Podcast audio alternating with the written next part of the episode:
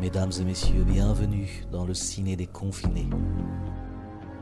Une émission fait par pour des cinéphiles. Mesdames et messieurs, bonsoir, bonjour, euh, bienvenue dans ce sixième épisode du ciné déconfiné. Alors, euh, nous sommes euh, aujourd'hui plutôt en déconfinement, euh, mais les salles de cinéma sont elles toujours bel et bien fermées. Donc il est toujours de bon ton de parler de confinement, surtout pour le cinéma. Et aujourd'hui nous allons parler d'un film, euh, un film qui se passe en huis clos, en confinement si l'on peut dire, euh, et c'est Arnaud qui va nous en parler. Salut Arnaud. Salut Alex. Alors, euh, Nick. Alors, ça a été réalisé en 2002 par Florent Emilio Siri, euh, réalisateur moi que j'adore. Et euh, vraiment, c'est un mec que je kiffe trop, qui est un peu sous. Enfin, je dis toujours sous-estimé, mais pour le coup, c'est vrai, je trouve que c'est un mec qui a une carrière euh, vraiment hyper. euh, dans, le genre en France, en tout cas, qui est assez reconnaissable, qui est, vraiment un mec qui utilise la mise en scène de façon originale en France, avec une espèce de culture des, films américains des années 70-80, des gros films d'action, et le mec a une narration par la mise en scène que je trouve hyper intéressante. Donc ce mec-là, en fait, euh, on va parler de Need Gap qui, a été, qui est sorti en 2002, mais il a aussi réalisé Otage en 2005, euh, L'ennemi intime en 2007 qui était sur la guerre d'Algérie avec euh, Magimel toujours, et avec Albert Dupontel.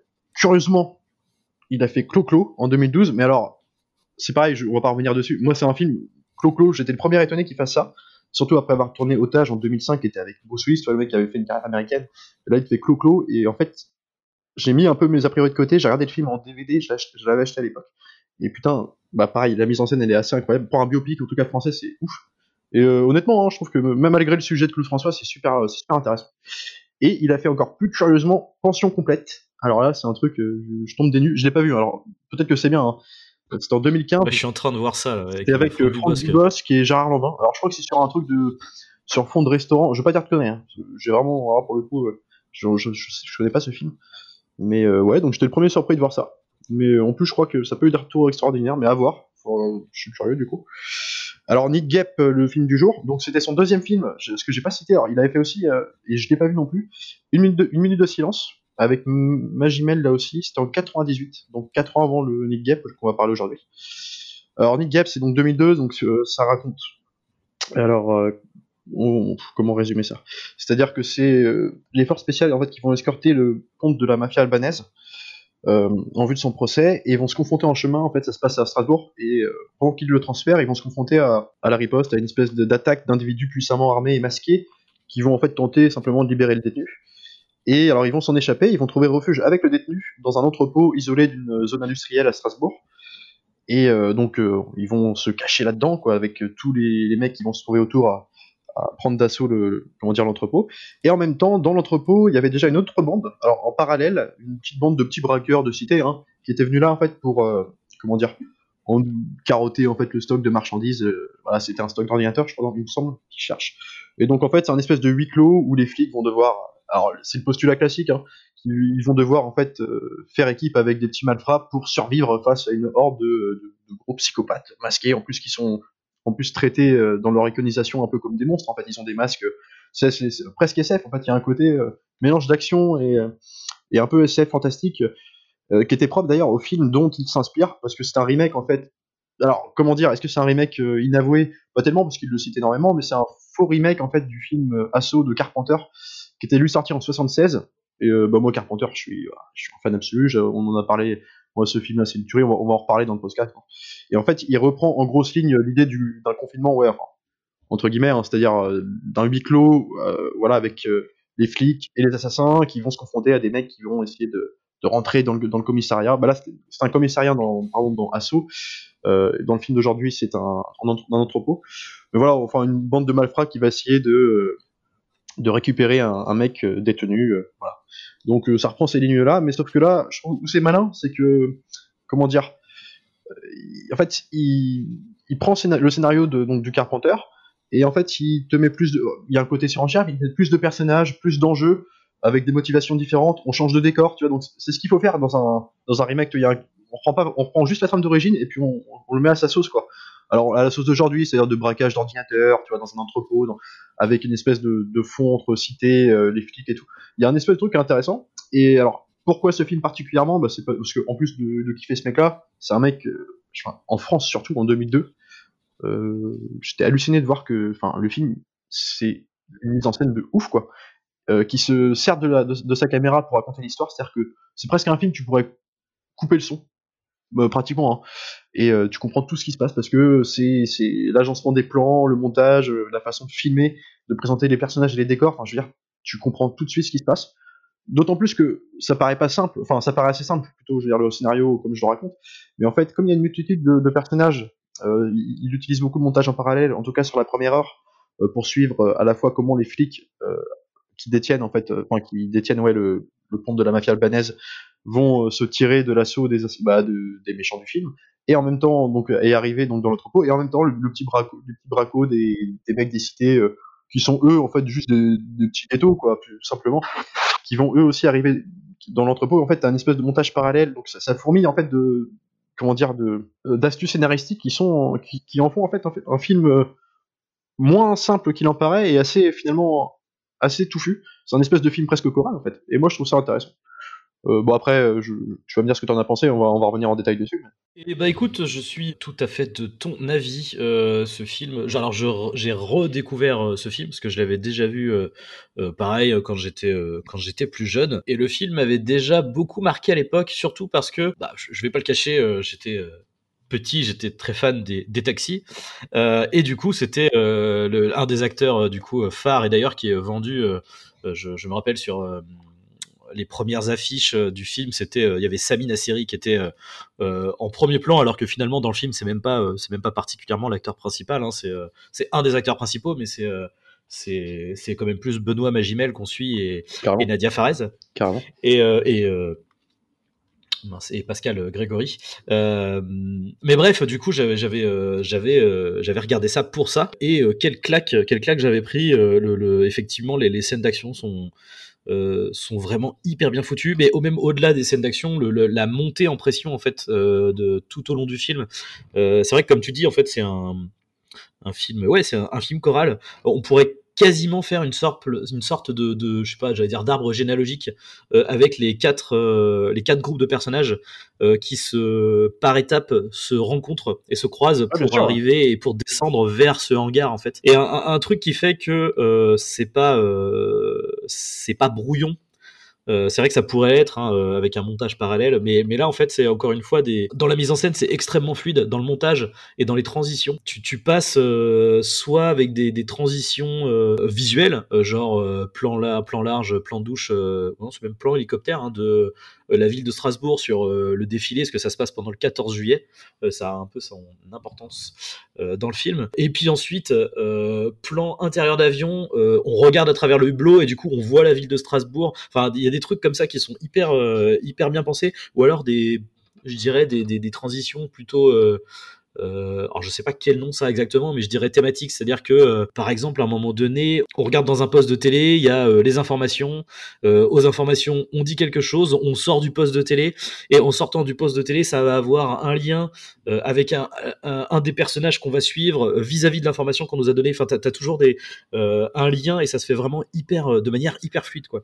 mais, c'est mais d'ailleurs il y a des transitions, mais déjà dès le début du film, déjà, on te met, euh, on te met tout de suite dans, l'objet du truc. Le film s'appelle Meet Gap. On commence sur donc euh, avec un écran de télé, euh, espèce de, de, docu animalier quoi. Le mec regarde ça, tu sais pas qui c'est encore. Et en fait, la caméra, on va faire un espèce de travelling arrière. Et déjà, ça commence tout de suite, bim, premier plan. Il traverse travelling arrière de la télé, qui va donc, on va en arrière. Ça, ça, va dans le jardin en traversant la vitre, donc la vitre du salon. Bim, la caméra, devant la caméra arrive, je veux dire, une, une abeille, enfin une guêpe, comme on en parle dans le dans l'écran de télé. Euh, donc la caméra va se mettre à suivre la gap, mais toujours dans le même euh, mouvement de caméra, parce que c'est un espèce de plan séquence finalement. C'est un euh, petit plan séquence. Pour se rapprocher d'un personnage, en fait, d'un personnage que tu sais pas encore qui c'est, mais il regarde et il écoute, il écoute la télé, donc ce truc de gap là, tu te dis mais c'est anecdotique. Et en fait, il y a une gap qui se pose sur son bras, bim, il l'a, enfin, du coup, enfin, comment dire. Euh, apeuré parce qu'il entend parce que à, la télé on explique que la guêpe en fait pond des plus ou moins à l'intérieur de ses hôtes. Et euh, les larves qui vont en sortir vont dévorer l'autre de l'intérieur. Là, ça parle d'une migale. Et alors le mec euh, est fasciné par ça, bim, la guêpe se pose sur son bras, il la balance, bim, la caméra suit toujours, on est toujours dans le même mouvement de caméra, on le suit se lever de son transat dans le jardin, puis il va regarder en fait euh, la cité, aux abords d'une cité de Strasbourg, là, au loin, et euh, t'entends des coups de feu, espèce de, pétard qui explose, tu te dis, bah putain, c'est la, merde dans la cité, puis en fait, il fait une transition avec le 14 juillet, en fait, c'est un défilé militaire. Tu vois, il y a des trucs qui sont malins comme ça.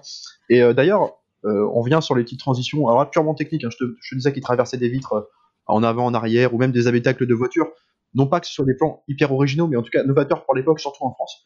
Et ce qui est marrant, c'est que ces plans-là, c'est des gimmicks dont il va se servir souvent. Moi, je me rappelle notamment du Otage qui est sorti juste après. après, parce que tu avais aussi Bruce Willis donc quand même une grosse star ricaine qui, a été, qui avait en fait qui avait adoré Nick Gap, il l'avait découvert je crois dans un festival euh, aux States et le mec était venu lui-même chercher euh, Siri pour aller otage en, après le suppliant pour faire Die Hard 4. Malheureusement il l'a pas fait.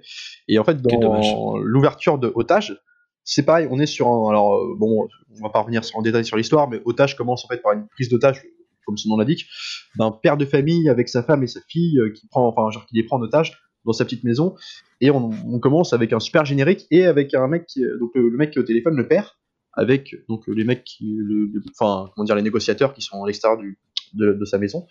Alors t'as un, as un dézoom, enfin un travelling arrière qui part du téléphone à l'oreille du gars, qui va sortir, traverser la vitre euh, pour euh, aller rejoindre en fait Bruce Willis qui est négociateur euh, sur le toit d'un immeuble voisin. Et toi, il y a plein de petits trucs comme ça qui reviennent et c'est une façon de présenter les personnages qui est intéressante.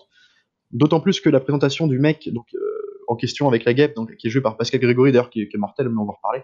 Euh, tout de suite en deux plans. En l'occurrence, c'est un plan séquence, mais tu vois après on le voit chez lui euh, partir au travail. En fait, en, deux trois plans, tu comprends que le mec euh, c'est un loup solitaire, il a pas de femme, il est tout seul, c'est le bordel chez lui. Il a un bras cramé, tu comprends qu'il a eu un passif assez douloureux. Il t'en fait une espèce de force tranquille. Tu sens que ce mec-là, il va falloir compter sur lui par la suite, tu vois. Et la guêpe, alors la guêpe en plus c'est un symbole parce que la guêpe, voilà, comme dit le guêpe, plus ou moins, hein, ça raconte finalement en gros, euh, l'entrepôt avec le détenu, ce serait la reine et les, guêpes, les, bah, les assaillants qui vont attaquer, qui ont en plus des masques, quand je disais des masques de, masques de SF, c'est-à-dire des gros masques noirs avec des grands yeux rouges, qui rappellent en fait la guêpe simplement.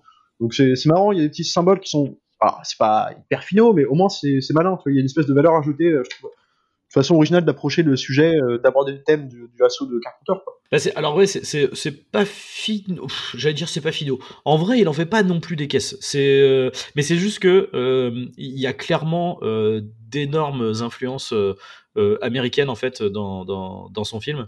Euh, et du coup, c'est vrai que pour un film français, ça peut faire un peu gros sabot. Mais je trouve que le, le, le mariage entre euh, entre guillemets la, la, culture américaine et française passe plutôt bien. Oui. C'est vrai que tu vois, tu vois, je, pour comparer avec des séries françaises qui essayent de faire des contenus américains, comme par exemple, je dirais la plus connue, c'est merde, comment ça s'appelle la copie de, de, de, de, de NCIS, euh, enfin oui, de NCIS et de, des experts. Ouais, ouais, je sais, ce que tu, bah, ce que tu veux dire, c'est les trucs qui passent sur les chaînes publiques. Là. Le RIS, euh, truc police scientifique, là. Ouais, ouais. Euh, où, tu, où tu vois, là, le, typiquement, les mecs, ils utilisent des gimmicks visuels de films américains, mais ils n'en comprennent pas euh, le sens et la pertinence. C'est-à-dire qu'on te fait des, des plans hyper stylés avec une musique et tout, mais sauf que bah on te filme Bordeaux en fait. Donc, donc ça pas vraiment. Et puis euh, on, dans tout ce qu'il y a de plus kitsch. C'est ça, que là, en fait, il y a des gimmicks, effectivement, de, de c'est des bons gimmicks, en fait, de films américains. Euh, par exemple, bon, bah, forcément, euh, c'est, euh, on peut le dire, hein, c'est carrément un, un, remake de, de, de, euh, de Assaut, hein, je veux dire, oui, en termes oui, de, bah, de, scénario. Il y a même des, des dialogues qui reviennent quasiment tels quels. Lui- lui-même lui les- le dit. hein, enfin, euh, mais euh, mais c'est après c'est c'est quand même c'est pas c'est pas juste un plagiat c'est c'est vraiment fait finement et alors moi j'ai une autre euh, j'y ai pensé après coup une autre euh, référence je pense c'est Aliens de Cameron euh, Ouais. surtout pour euh, la la caractérisation des personnages et je trouve qu'il y a ce truc là de hyper bien présenter les personnages, mais sans avoir besoin d'en faire des caisses, d'être hyper verbeux. Par exemple, parce que là du coup je, me mélange un peu, je, vais un peu sur deux terrains, mais du coup euh, pour le côté euh, mélange euh, influence américaine et française, il y a la présentation du groupe de, de, de petites frappes avec du coup Sabida Seri, Boisgila, Benoît Magimel euh, qui vont faire leur petit casse euh, et, et donc tu vois le, le côté typique euh, euh, plan de gangsters de, de jeunes qui vont faire un coup euh, donc ils sont sous un espèce de pont donc du coup t'as un, t'as un cadre hyper propre un peu symétrique avec euh, l'arche et puis t'as trois personnages qui sont en train d'attendre euh, euh, qui sont en train de fumer et puis t'en as t'as une voiture qui arrive tu vois ça fait très euh, film gangster tu vois Ouais, ça. mais en même temps t'as le côté complètement digéré de bon bah voilà, tu vois le mec euh, Benoît Magimel, il a une espèce de survêt euh, euh, survêt Adidas rouge. Enfin, tu tu as le côté, tu vois, ambiance bah France année 2000 quoi. je veux dire, ils sont dans une petite bagnole, je sais même plus ce que c'est, mais c'est probablement une Peugeot ou un truc comme ça. Et là, bim, on va dans la voiture, on suit que, on est que à l'intérieur, il parle pas. et là, présentation de personnage, donc du coup un peu, je disais à la Aliens, T'as Bonhomme à qui se met à siffler. Au début, c'est un peu genre, vas-y, arrête. Enfin, c'est tendu dans la voiture et tout. L'autre, il commence à siffler. Euh, t'as Samina Seri qui le regarde, genre, mec, enfin, c'est pas le moment. Euh. Et, euh, et, bim. Et là, il y en a, il se finalement, il se met à siffler. Tout le monde se met à, faire un espèce de beatbox rap et tout. Et ça passe hyper bien. Et en fait, avec juste cette scène-là, on, il te montre en fait la, cohésion du groupe, le côté un peu tendu de la situation et en même temps les mecs qui sont un peu sur deux quand même, euh, un peu euh, probablement pas leur euh, premier coup, et, c'est fait, voilà, tu vois, c'est en même pas une minute, deux plans, et ça y est, il t'a présenté des personnages. ouais, et puis en plus dans ce plan-là, alors comme tu dis la cohésion, mais en plus il te, comment dire, ce qui est intéressant dans cette façon de présenter, outre le fait qu'il n'y a pas besoin de dialogue pour le faire, et que là on est quand même sur, là on est sur le deuxième plan de caméra, hein. c'est-à-dire que mm. on a le droit à un super travelling arrière qui passe par la tête de la voiture quand tu les vois rentrer dedans, et juste après, donc tu vois ces mecs qui conduisent euh, donc euh, silencieux, ils commencent à siffler. Et ce qui est intéressant, c'est dans, l'ordre des gens, enfin des, personnages qui vont siffler. Si tu, tu comprends, euh, comment dire, qui va mener le groupe. L'importance des personnages, ouais, c'est ça. lesquels sont, on va dire, mènent le groupe, lesquels sont plus plutôt derrière. le premier qui commence à siffler, c'est Magimel, donc donc qui conduit la voiture d'ailleurs. Euh, donc t'as l'autre qui est le personnage à qui il peut se confronter, mais parce qu'ils ont une, espèce de, rapport d'amitié assez fraternel, donc qui n'hésite pas à être dur, un peu même mentor, Nasseri qui le regarde, l'air de dire bon mec, qu'est-ce que tu fais, mais qui va se prêter au jeu parce que les autres un peu larbins qui suivent le groupe euh, vont suivre en fait Magimel euh, dans son délire. Alors ils vont faire du beatbox et tout. C'est intéressant. T'as une espèce de euh, de hiérarchie qui se groupe en plus de qui mm. se forme en plus de la cohésion. Euh, oui, ouais, carrément. C'est exactement ça. Et, euh, et cette caractérisation, elle est là pour tous les personnages. et après, de, en plus, de manière différente. Tu vois, bon, comme tu disais, pour le premier personnage, du coup, de, interprété par Pascal Grégory, c'est ce, ce, plan séquence avec, comme tu disais, son bras, etc. On voit ça à sa tête, ce qui a, comment dire, ses, ses, émotions, il prend son flingue. et du coup, c'est via cette espèce de cohésion de groupe pour euh, euh, le groupe des petites frappes. Et pour les militaires, euh, ça passe par un truc, encore une fois, à l'Alliance, là, d'autant plus vu que c'est des militaires, euh, t'as le côté personnalité marquée. Ne serait-ce que par le fait qu'il il y a une nationalité différente pour, pour les trois les trois flics qu'on va suivre. Donc Nadia Fares, donc qui est la qui est la française du groupe. T'as ah puis je sais plus son nom, mais t'as un, un mec Richard, Richard Semel. Et et Richard Samel du coup qui lui est allemand. Et en plus ils ont euh, euh, pareil de par leur euh, leur costume et leur caractère on sait quels personnages sont liés. C'est à dire que tu as l'italien et Nadia Fares qui sont habillés de la même manière en noir etc donc tu comprends tout de suite que eux ils se côtoient c'est des collègues que le soldat allemand en plus il revient de l'avion il a un design hyper particulier avec son son masque son masque gilet pare-balles en fer qui est hyper. Euh, enfin, en fait, ça en fait tout de suite des personnages hyper charismatiques.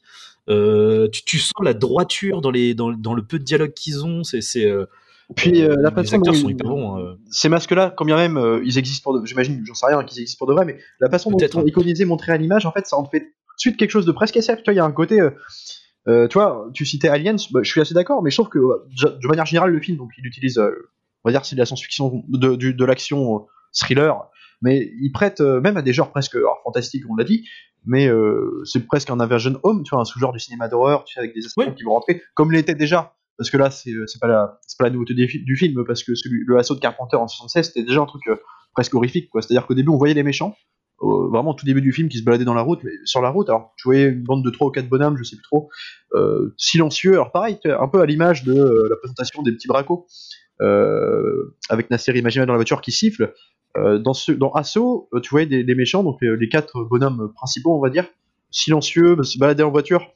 Et euh, pareil, ils n'avaient pas besoin de parler. Et ce qui est marrant, c'est que je pense que c'est pas anodin, hein, parce qu'ils présentent ces personnes, la, bande de petits bracos comme ça dans, euh, dans Gap. C'est-à-dire que c'est un peu la même présentation, mais en fait, sauf qu'ils te retournent le truc en, en fait, en, les petits bracos qui te présentent comme les méchants étaient présentés dans Assaut, mm. c'est pas, c'est pas les méchants en fait. Ils te retournent aussi des petites scènes qui sont intéressantes.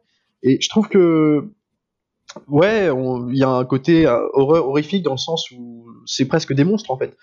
Euh, tu vois, c'est, enfin, il y a des plans. Moi, je me rappelle, quand ils commencent à être dans l'entrepôt, euh, tous les personnages, donc les flics et les, petits bracos réunis, tu vois, quand les mecs vont commencer à faire leur assaut, alors ils sont vraiment montrés à partir de là d'un point de vue vraiment purement, enfin, t'es dans l'entrepôt, t'es avec les personnages, tu vois ce qu'ils voient et tu vois des ombres, tu vois, déjà, utilisées dans le assaut, et toi des plans avec des ombres qui passent, tu vois, dans le clair obscur de la nuit, euh, avec les projecteurs qui vont, euh, qui vont faire des ombres immenses, tu sais, euh, presque à, une échelle bien supérieure à leur taille d'origine. Toi, il y a un côté, ouais, on, sait qu'ils sont là.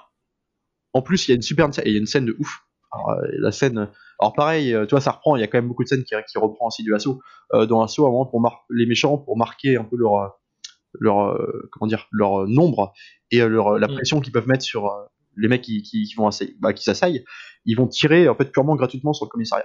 Euh, tirer d'un non plus finir, hein, tu vois, pour montrer l'étendue des balles qu'ils ont, pour montrer l'étendue des moyens et des- du nombre qu'ils sont simplement. Mhm. Et là, cette scène dans le lead gap, il le, pareil, elle dure peut-être vraiment deux minutes contre en main, quoi.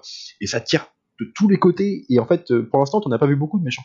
Et en fait, tu te rends compte qu'ils sont des dizaines, voire des centaines. Enfin, ça devient presque un nombre presque paroxystique, mais en fait, euh, qui serait presque même pas réaliste, si tu veux. Mais qui, Mm, vois, ça, ça part complètement dans une espèce d'univers euh, presque science-fiction. Ouais, c'est- SF, tu vois, un truc, euh, espèce de truc. euh, et en fait, et là, tu peux pas. Un mec qui va, qui va être, euh, comment dire, euh, casse-couille sur les détails, tu vois, je vais pas faire mon Durandal, mais tu vas dire, ouais, mais dans ce cas-là, mec, euh, pourquoi personne ne les voit avant euh, la fin du film, les entend, ça, ça tire de partout. Tu t'en fous, t'es plus là-dedans.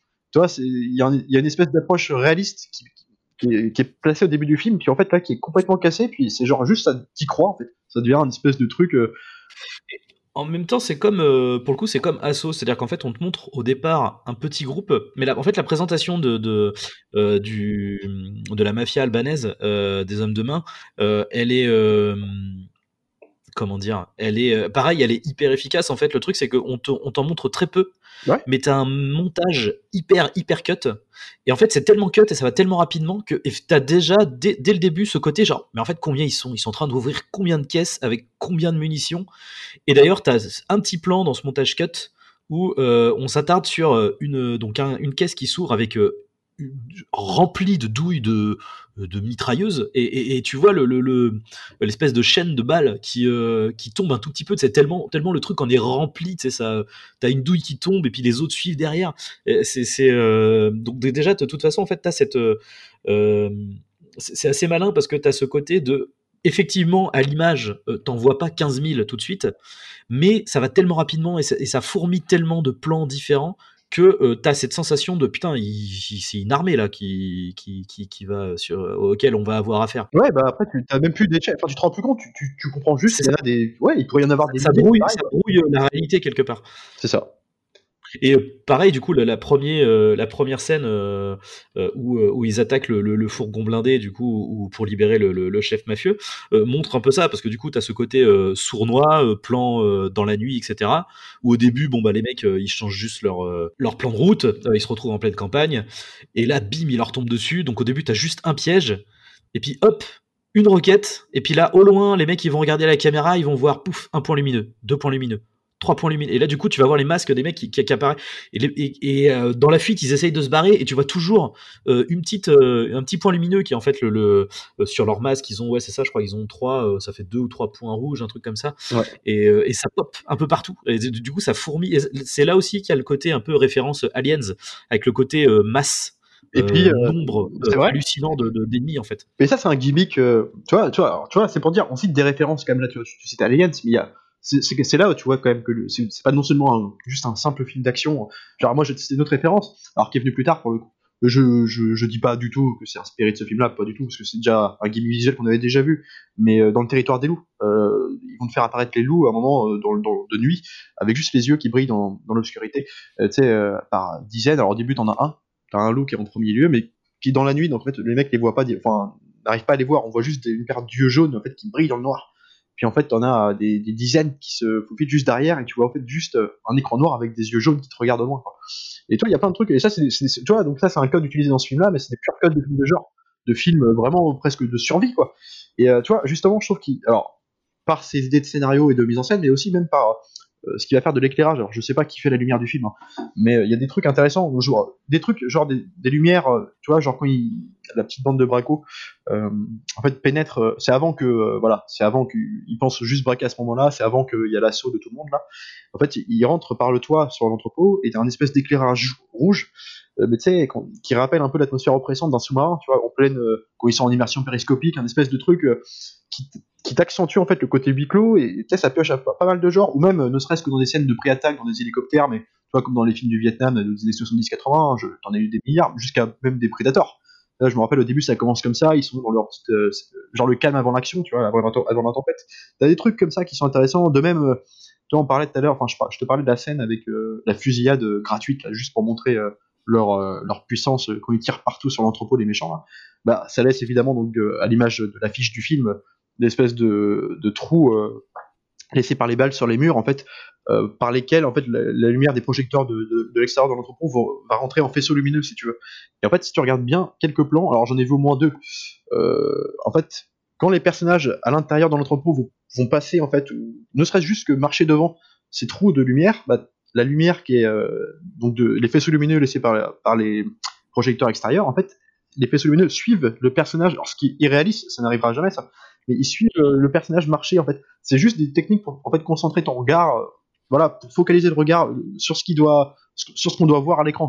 genre s'il y a un mec qui fait une action bah, sur le devant de la scène, c'est ça qu'on doit regarder et pas autre chose. Et en fait, ça te permet de, de manière indirecte en fait de, te focaliser sur le personnage qui marche ou, ou fait autre chose. Tu vois, il y a une espèce de côté. c'est intéressant, c'est des petits codes, mais dans un cinéma du genre français, tu vois jamais ça, quoi. C'est des trucs qui sont intéressants euh, ils tirent des, des, néons qui grésillent parce qu'ils ont après l'attaque, tu vois, ça t'éclaire euh, l'entrepôt de différentes façons, et puis alors, ça te met en avant des, endroits de l'entrepôt que tu n'avais pas vu, des trucs, c'est intéressant. Il y a plein de trucs. Euh. Et puis après, alors je pourrais citer, euh, on, parlait de, euh, bah de Aliens, de tous ces films-là. Moi, je, pense qu'il aime bien Michael Mann aussi, parce que je trouve qu'il y a une gestion du son dans le, les impacts. Euh, à défaut, le film n'est pas réaliste, ça se veut pas réaliste du coup, contrairement à Michael Mann. Et je trouve qu'il y a dans la gestion qu'il va faire des armes à feu, des, impacts, de la puissance d'impact. Je trouve qu'il y a un espèce de côté euh, hyper. Euh, ouais, tu vois, bah, à ce titre, la scène de fusillade euh, sur les murs, je, la trouve hyper puissante, mais vraiment au niveau sonore. T'es. Ouais, t'es par ça te met par terre, quoi. Je trouve ça. Il y a une espèce de, de véracité quand même dans, dans la volonté, malgré tout, l'univers un peu fantastique, horreur du film, de, aussi rappeler que euh, voilà que c'est des, armes à feu. Je pense que le mec il s'intéresser vraiment à la question et il y a un côté hyper détaillé qui marche, je trouve. Euh, Michael Mann, il y a moi j'ai vu beaucoup de McTiernan aussi. Euh, moi je trouve que j'ai l'impression, hein, je pense pas que c'est une impression, mais d'ailleurs ça se voit clairement qu'il aime Piège de cristal. Le premier Die je veux dire, il y a des trucs dedans. Enfin, dans la scénographie, puis même à la fin, t'as carrément une scène qui rend complètement mage. Je, je pense, peut-être que je me trompe, avec McTiernan, il y a une scène, je sais pas si tu te rappelles, où c'est un des soldats qui va se faire tuer dans un sanitaire. Euh, il est devant la classe et en fait euh, il se fait buter. Alors, il toi, et là c'est comme un film d'horreur parce que le mec il, est dans le miroir et on voit rien derrière lui au miroir. Mais le fait que le miroir il est ouvert en fait c'est une espèce de placard miroir en fait. Et sauf que lui tu vois il boit de l'eau puis d'un coup il s'arrête. Il sent qu'il y a quelque chose qui est à côté à côté ou derrière lui.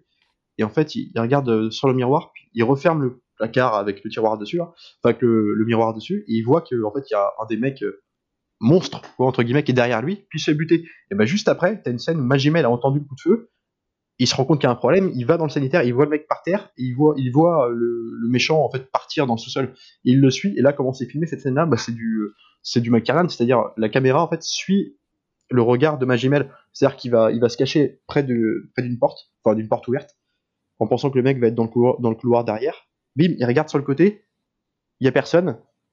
Alors la caméra suit son regard quand il regarde le couloir, bim, il, revient euh, par l'entrebâillement de la porte, la caméra le suit, et elle revient quand il va rentrer dans le couloir. C'est du McLaren, il y a plein de trucs comme ça qui sont intéressants. Je sais pas si t'avais repéré peut-être des.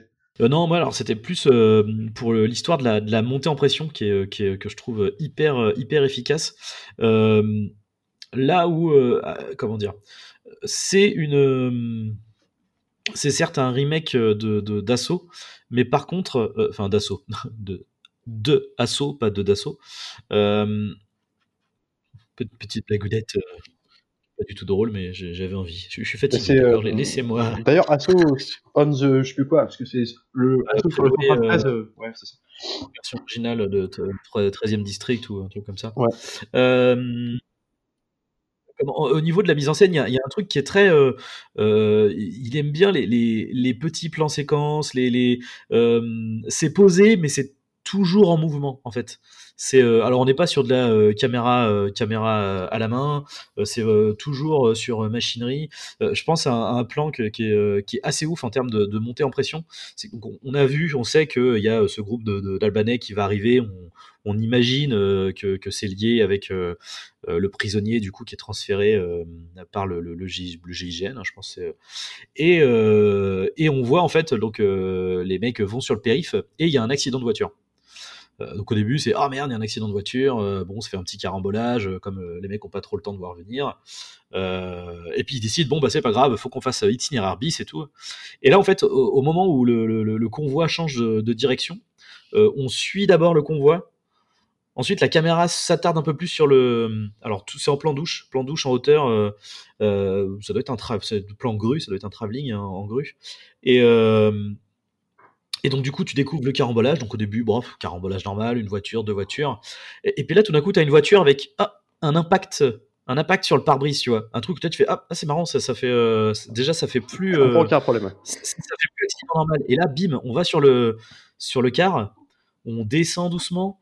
On, euh, et là, effectivement, si, alors voilà, euh, je pensais, du coup, si McTiernan, bah, Predator, du coup, t'as le, le, le, le- le chauffeur du car qui est, euh, du coup, qui est, alors le car est renversé, donc le chauffeur, comme il est attaché en ceinture, il est euh, les bras ballants, en fait, et euh, tu sais, avec le sang qui coule partout.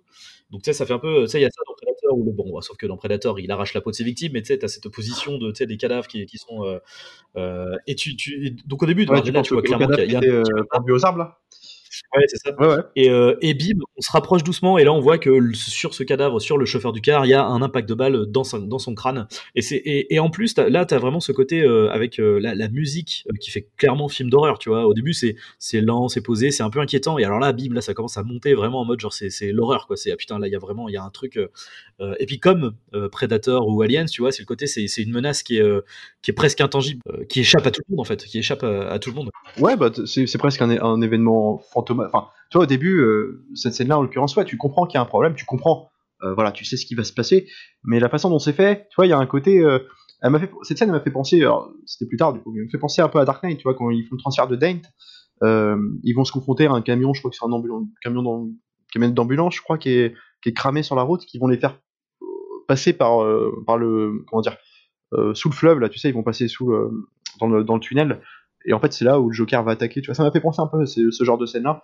Mais euh, tu vois, il y a une scène juste avant. Alors, on parlait du prisonnier. Quand il, comment dire, quand les forces spéciales, euh, alors à son arrivée à l'aéroport, en fait, l'installent dans le fourgon blindé qui va permettre de faire son transfert. T'as un montage, putain, à ce moment-là, mais qui est ouf. C'est-à-dire le montage simplement dans le fait de l'installer dans le véhicule.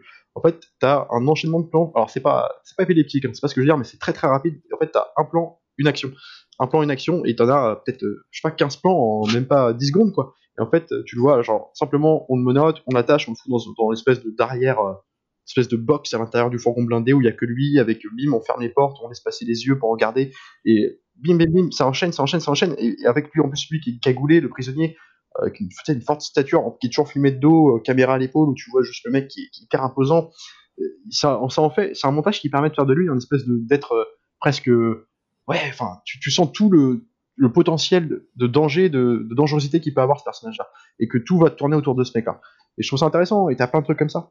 Et euh, mais c'est vrai, ouais, t'as plein de trucs, euh, mais ça, pioche un peu à, plein, de références, tu vois, genre là on citait euh, Man et compagnie, euh, McTiernan, ouais, je pense que c'est un mec qui a la même culture, qui, qui- a grandi avec tous les, films de genre que nous on kiffe aujourd'hui, tu vois, et c'est intéressant qu'il foute ça dans des films comme ça, quoi. Je veux dire, je, sais pas, j'ai marqué tellement d'exemples, ne, serait-ce que de, de- comment dire, de prouesses techniques dans le film. Euh, et de gimmicks aussi, tu vois. Alors par exemple, euh, j'en reviens souvent sur Otage, son film d'après, parce que je trouve que euh, mine de rien, il y a des trucs, tu vois, genre il, te reprend les scènes de, on, te bousille les caméras, alors les mecs vont tirer sur les caméras de surveillance à l'extérieur pour évidemment pas que les, mecs qui vont assaillir à l'intérieur puissent voir où ils sont. Donc ils tirent sur les caméras de surveillance, alors ce qui fait qu'ils deviennent encore plus énigmatiques dans le sens où on ne sait même plus où ils sont. Vois, il y a des trucs comme ça. Ils le, font dans otage. Tu vois, les, forces spéciales vont au moment du film euh, tirer sur les, caméras de surveillance de la maison dans laquelle se passe l'action, c'est-à-dire la prise d'otage. Euh, en même temps, il y a des dans otage, il y a des donc il y a comment dire, c'est une histoire en parallèle où tu as une prise d'otage dans une maison et en même temps le personnage de Bruce Willis qui est un ancien négociateur qui est un personnage torturé parce qu'il a un passif douloureux est, remis sur le terrain aussi parce que tu as une autre bande de, on va dire, de, de preneurs d'otages qui, ont pris sa famille en otage et qui lui disent d'aller dans la maison pour euh, récupérer un, dire, un objet pour lui le transmettre. Et en fait, euh, ces, terroristes-là, ils sont masqués à la fin d'otage exactement comme sont masqués les mecs dans les guettes, c'est-à-dire là, sauf que là, ils ont pas les grands yeux rouges, ils, ont des grands yeux verts, tu vois. Il y a un côté, euh, c'est marrant, tu vois, il te reprend des trucs comme ça, et puis le final d'otage, ça se termine quand même sur un espèce de, de scène qui est pas la plus réussie du film d'ailleurs, mais un peu slasher, tu vois, où l'un des terroristes, enfin des, terroristes, pardon, des preneurs d'otages à l'intérieur de la maison. Euh, là, jusqu'à maintenant, on est dans un pur film thriller euh, à penchant fantastique, mais quand même simplement thriller. Euh, ils sont trois, trois d'otages, il y en a un des trois qui va tuer les autres. Et euh, pour chasser euh, la gamine et, euh, son frère qui sont en otage à travers les, tu vois, les coursives du bâtiment, tu vois, dans les, dans les conduits d'aération, mais en, film d'horreur, en slasher, on aurait dit comme un boogeyman, tu vois. D'ailleurs, on se termine dans une espèce d'effusion un peu sanglante, tu vois donc ça se termine sur. Alors c'est peut-être moins équilibré dans ce film-là que dans Nick Gap, mais tu vois, il y a quand même cette volonté de piocher un peu dans tous les genres. C'est marrant parce qu'il le fait souvent ça. Ouais ouais complètement. D'ailleurs pour pour euh, pour repréciser, euh, euh, quand on parle film fantastique, c'est pas que il y a des éléments fantastiques dans le dans le scénario, mais c'est que la mise en scène effectivement prend des gimmicks de films d'horreur et et on caractérise la menace des, de, de, ce qui, est parfaitement réaliste en fait. C'est juste, euh, c'est juste des mecs, c'est juste des, mecs armés. Euh, mais la manière dont on les, dont on les caractérise, on a l'impression que c'est une masse informe. Euh, c'est un groupe quoi et d'où le bah, le nid gap en fait c'est à dire que ça ça fourmille et d'ailleurs euh, alors je sais pas si euh, tu l'as remarqué aussi moi j'ai mis du, temps en fait à à, remarquer ça après je sais peut-être que j'étais fatigué et que je je, buguais mais j'avais l'impression en fait que quand on arrivait au niveau du hangar euh, au niveau des scènes de nuit, euh, il y a un espèce de grain d'image numérique qui apparaît. Et euh, au début, je me suis fait la réflexion en me disant genre oh bah c'est un vieux portage DVD Blu-ray, tu vois, c'est les premières caméras numériques de l'époque et du coup t'as as un espèce de grain qui et ça fait vraiment comme un petit fourmillement. Je sais pas si tu vois ce que je veux dire. Ouais, bah j'écoute, j'ai pas trop fait ça. Toi, je pas trop fait gaffe à ça, ouais. Et en fait, en faisant gaffe à ça, je me suis rendu compte que c'était vraiment ce fourmillement était vraiment extrêmement présent que euh, dans le dans la zone du hangar en fait. C'est-à-dire que quand on parce qu'il y a d'autres scènes de nuit euh, ou un peu sombres, comme par exemple quand le, les mecs attaquent euh, le, le, le, fourgon la première fois dans l'espèce de, de, champ là. Euh, et c'est pas aussi, euh, ce grain est pas aussi euh, présent. Et du coup, j'ai l'impression que euh, pour accentuer ça, pour accentuer ce, ce cette espèce de d'ambiance de oppressante et de sa fourmi, sa sa grouille, vraiment ça grouille même jusqu'à l'image en fait. Je me demande s'il a pas forcé un peu ce grain d'image numérique pour ah les bah, séquences. ça, me paraît, ça me paraît probable, ouais, pour l'histoire de dire que les, les guêpes tournent, autour de, de leur nid. Sûrement, hein, sûrement. Je t'avoue, j'ai pas fait gaffe aux détails. Mais euh... pour, aller jusqu'à la scène finale où là, du coup, on a en plus euh, l'espèce de, bah, du coup, euh, euh donc pour la scène finale, donc bah, encore peut-être un peu, j'allais dire clin d'œil à Aliens, avec du coup, il se il se, il se barricade derrière, euh, je sais pas comment on pourrait appeler ça, c'est une espèce de tour de contrôle dans le hangar, donc ils mettent des containers devant pour se, pour se barricader, et parce qu'ils savent que voilà, ils ont plus, ils ont plus aucune chance, ils vont forcément réussir à rentrer, ils sont plus armés, ils sont plus nombreux, et là du coup dès qu'ils, dès qu'ils arrivent, euh, là, tu vois les, les, les, les, mecs qui fusent de partout et tu ah vois les, ah bah les ombres, tu vois des, des, des centaines d'ombres qui, qui s'enchaînent sur les plans et tout. Et c'est puis du coup c'est avec les euh, comment dire la lumière provoquée par les, les, armes à feu. Du coup ça ça flash de partout, euh, des, des, ondes dans tous les sens. Du coup t'as vraiment c'est même pas un effet de ouais, des références de jeux vidéo. Enfin, t'as l'impression d'être dans un climax de. Et bah, Toi, c'est je vais te confirmer ça tout de suite. En fait, je viens de voir qu'il a bossé sur euh, deux time split, deux time split, n'importe quoi. Euh, Splinter Cell. Ouais, bah tu vois. Il était, il était directeur artistique sur les Splinter Cell. Bah, Splinter Cell, tu vois, l'imagerie de Splinter Cell, euh, même si ça raconte évidemment pas la même chose, il y a un côté quand même, tu sais. On... C'est con, mais le masque. Le masque, c'est ouais, le masque qui est. jeter la comparaison des masques de Nidgap avec celui de euh, avec celui d'Otage. Alors Otage c'est des des masques qui peuvent exister, je veux dire c'est simplement des, des, masques un peu les mêmes mais avec juste à la place de grands yeux rouges des lumières infrarouges mais avec qui, sont des petits faisceaux verts si tu veux. Donc c'est des masques qui existent si tu veux. Mais ils sont filmés quand même dans un côté fantastique et justement bah là tu me parles de Splinter Cell, je suis pas étonné, c'est exactement les mêmes masques en fait. C'est exactement les mêmes persos. Et euh, ouais ouais, sur bah tu vois, jeux vidéo ça m'étonne pas comme tu dis à la fin quand ils sont ils sont des émissions mais il pourrait en avoir des milliers dans le bar, côté, c'est, dans le bar, pardon, dans le hangar que c'est euh, presque normal. Tu te poses même plus la question, quoi, de savoir. Euh, euh il y a un côté, ouais, c'est la fourmi, mais t'as raison, ouais, il y a un côté, ils tournent autour de, de leur nid. Mais justement, euh, il y a des scènes. Bah, j'en reviens parce que j'ai repensé. On, parlait tout à l'heure un peu de comment il, il te retournait le film de, de Carpenter à sa sauce. Il y a des, renvois, tu vois. Alors, on parlait dans le brainstorming, tu vois, mais la scène dans le assaut de Carpenter, ça commence quand même où tu vois en fait les, alors, les principaux méchants, encore que c'est euh, faux de le dire parce qu'ils sont en fait euh, ils disparaissent vite au profit de, dizaines et dizaines d'autres méchants. Genre, tu vois juste quatre, euh, quatre types se balader dans la ville en fait avec un flingue au bras, tu vois, genre tu sens qu'ils errent pour pour tuer quoi, des espèces de mecs mais silencieux, ils parlent pas, tu vois, pareil, montrés, caractérisés que par l'image. Et ils vont s'en prendre à une petite fille qui, avec, qui se balade avec son père en voiture, mais la petite fille, la petite fille va supplier son père de s'arrêter pour aller acheter une glace à un marchand de glace, tu vois, dans, sa, dans, sa, dans son petit camion là. Et en fait, le père cède, s'arrête, la petite fille euh, va toute seule devant la, le camion du marchand de glace pour aller demander sa glace. Et tu vois les mecs que tu as vu depuis le début euh, se balader tout seuls dans la rue avec leur flingue, euh, leur voiture passer à côté du marchand de glace, regarder la petite fille, repartir. Et puis ils reviennent plus tard, mais tu vois, ils te font un vrai suspense là-dessus, là, ça dure longtemps. Ils finissent par tuer la petite fille. Et en fait, dans le, ce qui est marrant, c'est que dans le, le Need Gap là, de, Siri, ils te refont une scène où t'as un mec avec son fils dans une bagnole, euh, qui vont se faire arrêter par ceux qui croient être un flic, en fait, il s'avère que c'est un des assaillants. Tu vois, avec le, tu vois, ils insistent bien, le plan sur le gamin qui est avec sa glace, en train de rigoler et compagnie, puis en fait, il le bousille derrière. Toi, c'est marrant parce que c'est une façon de, de, rendre hommage au film sans, sans te faire le même traitement. Toi, là, c'est plus anecdotique, mais c'est pas, c'est pas gratuit dans le sens où ça permet aussi de montrer la véracité. Enfin, et même euh, le fait que les mecs sont prêts à tout, quoi, à tuer des gosses euh, juste simplement pour euh, tu vois, ils sont prêts à tout pour arriver au bout de leur plan, de tuer des gosses qui n'ont rien à voir dans l'histoire. Donc ça, les met aussi dans une position de, de, méchants sur que rien ne peut t'arrêter, quoi. Ouais, ouais. Alors là où par contre euh, je trouve le, forcément le film de Carpenter au-dessus de, de Need Gap quand même, c'est euh, le côté euh, beaucoup plus froid et brutal en fait de, de la mort. C'est-à-dire que alors déjà au final, c'est même pas forcément la fille en fait qui est la cible de ces mecs-là.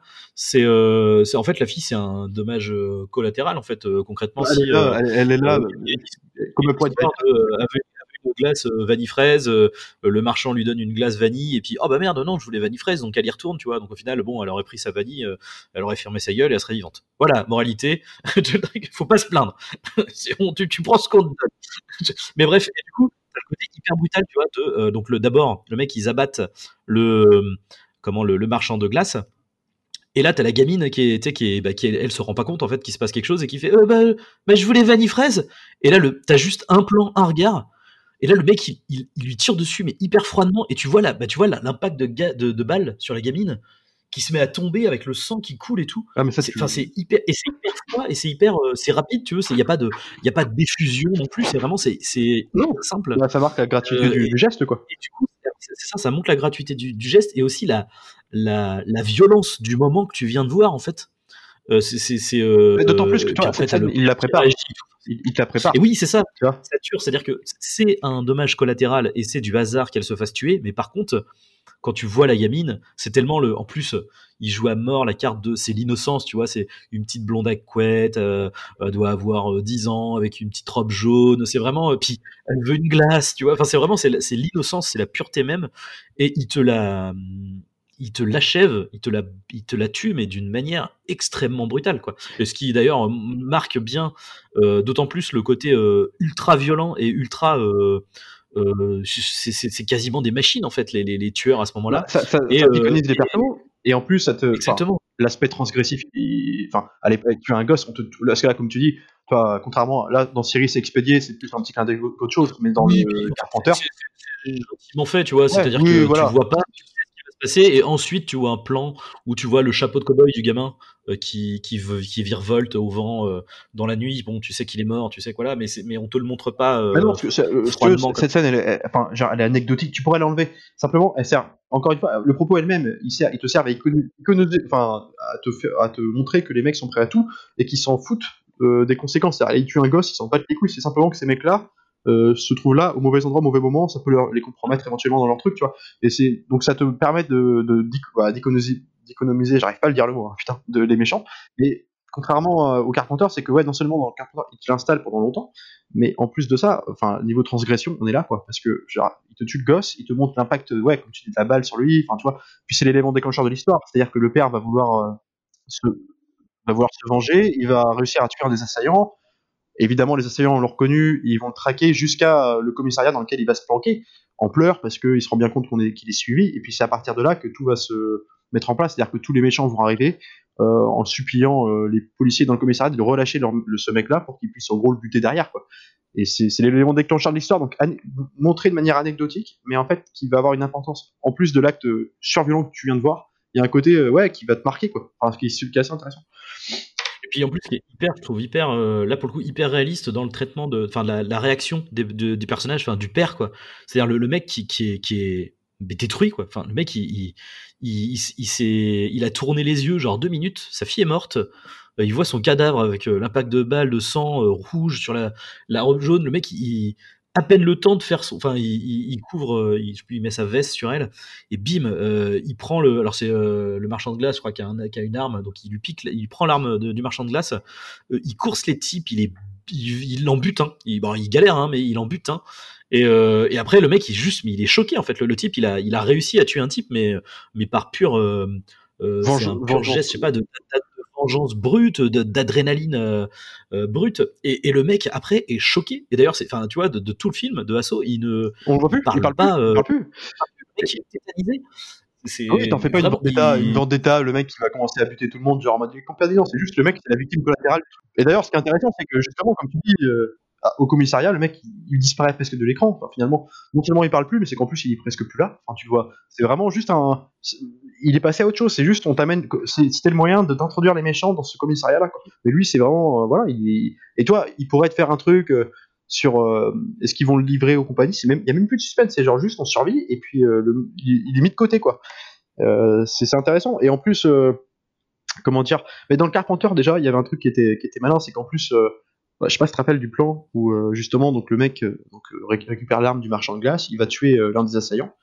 Et, et, en fait, tout le moment où il tue ce mec-là, il est choqué, comme tu dis, puis il va, tout ce moment-là où il vient de le tuer, il veut retrouver le commissariat, il se passe peut-être 3 minutes, en fait, tu le vois courir dans de nuit, et les méchants apparaissent, bah, le, le, suivent de loin, et tu les vois juste des ombres dans la nuit marcher vers lui, mais comme Michael Myers dans Halloween, qui sera son film d'après. D'ailleurs, il y a un côté, on est déjà dans l'horreur, on n'est plus dans un, dans un simple film policier, quoi, ou action. Euh, mm. Parce que tu vois Asso, tu vois l'affiche, tu te dis, ouais, c'est un petit un film policier. Le mec sortait de nulle part à l'époque. Il devait avoir fait des films d'étudiants, enfin, tu vois, c'est un mec, euh, c'est vraiment le film qui a mis sa patte à l'écran, quoi. Genre un film de Carpenter, en plus du synthé qui est derrière, euh, qu'il a créé lui-même, enfin, tu, tu, reconnais un film de Carpenter à l'image si tu veux.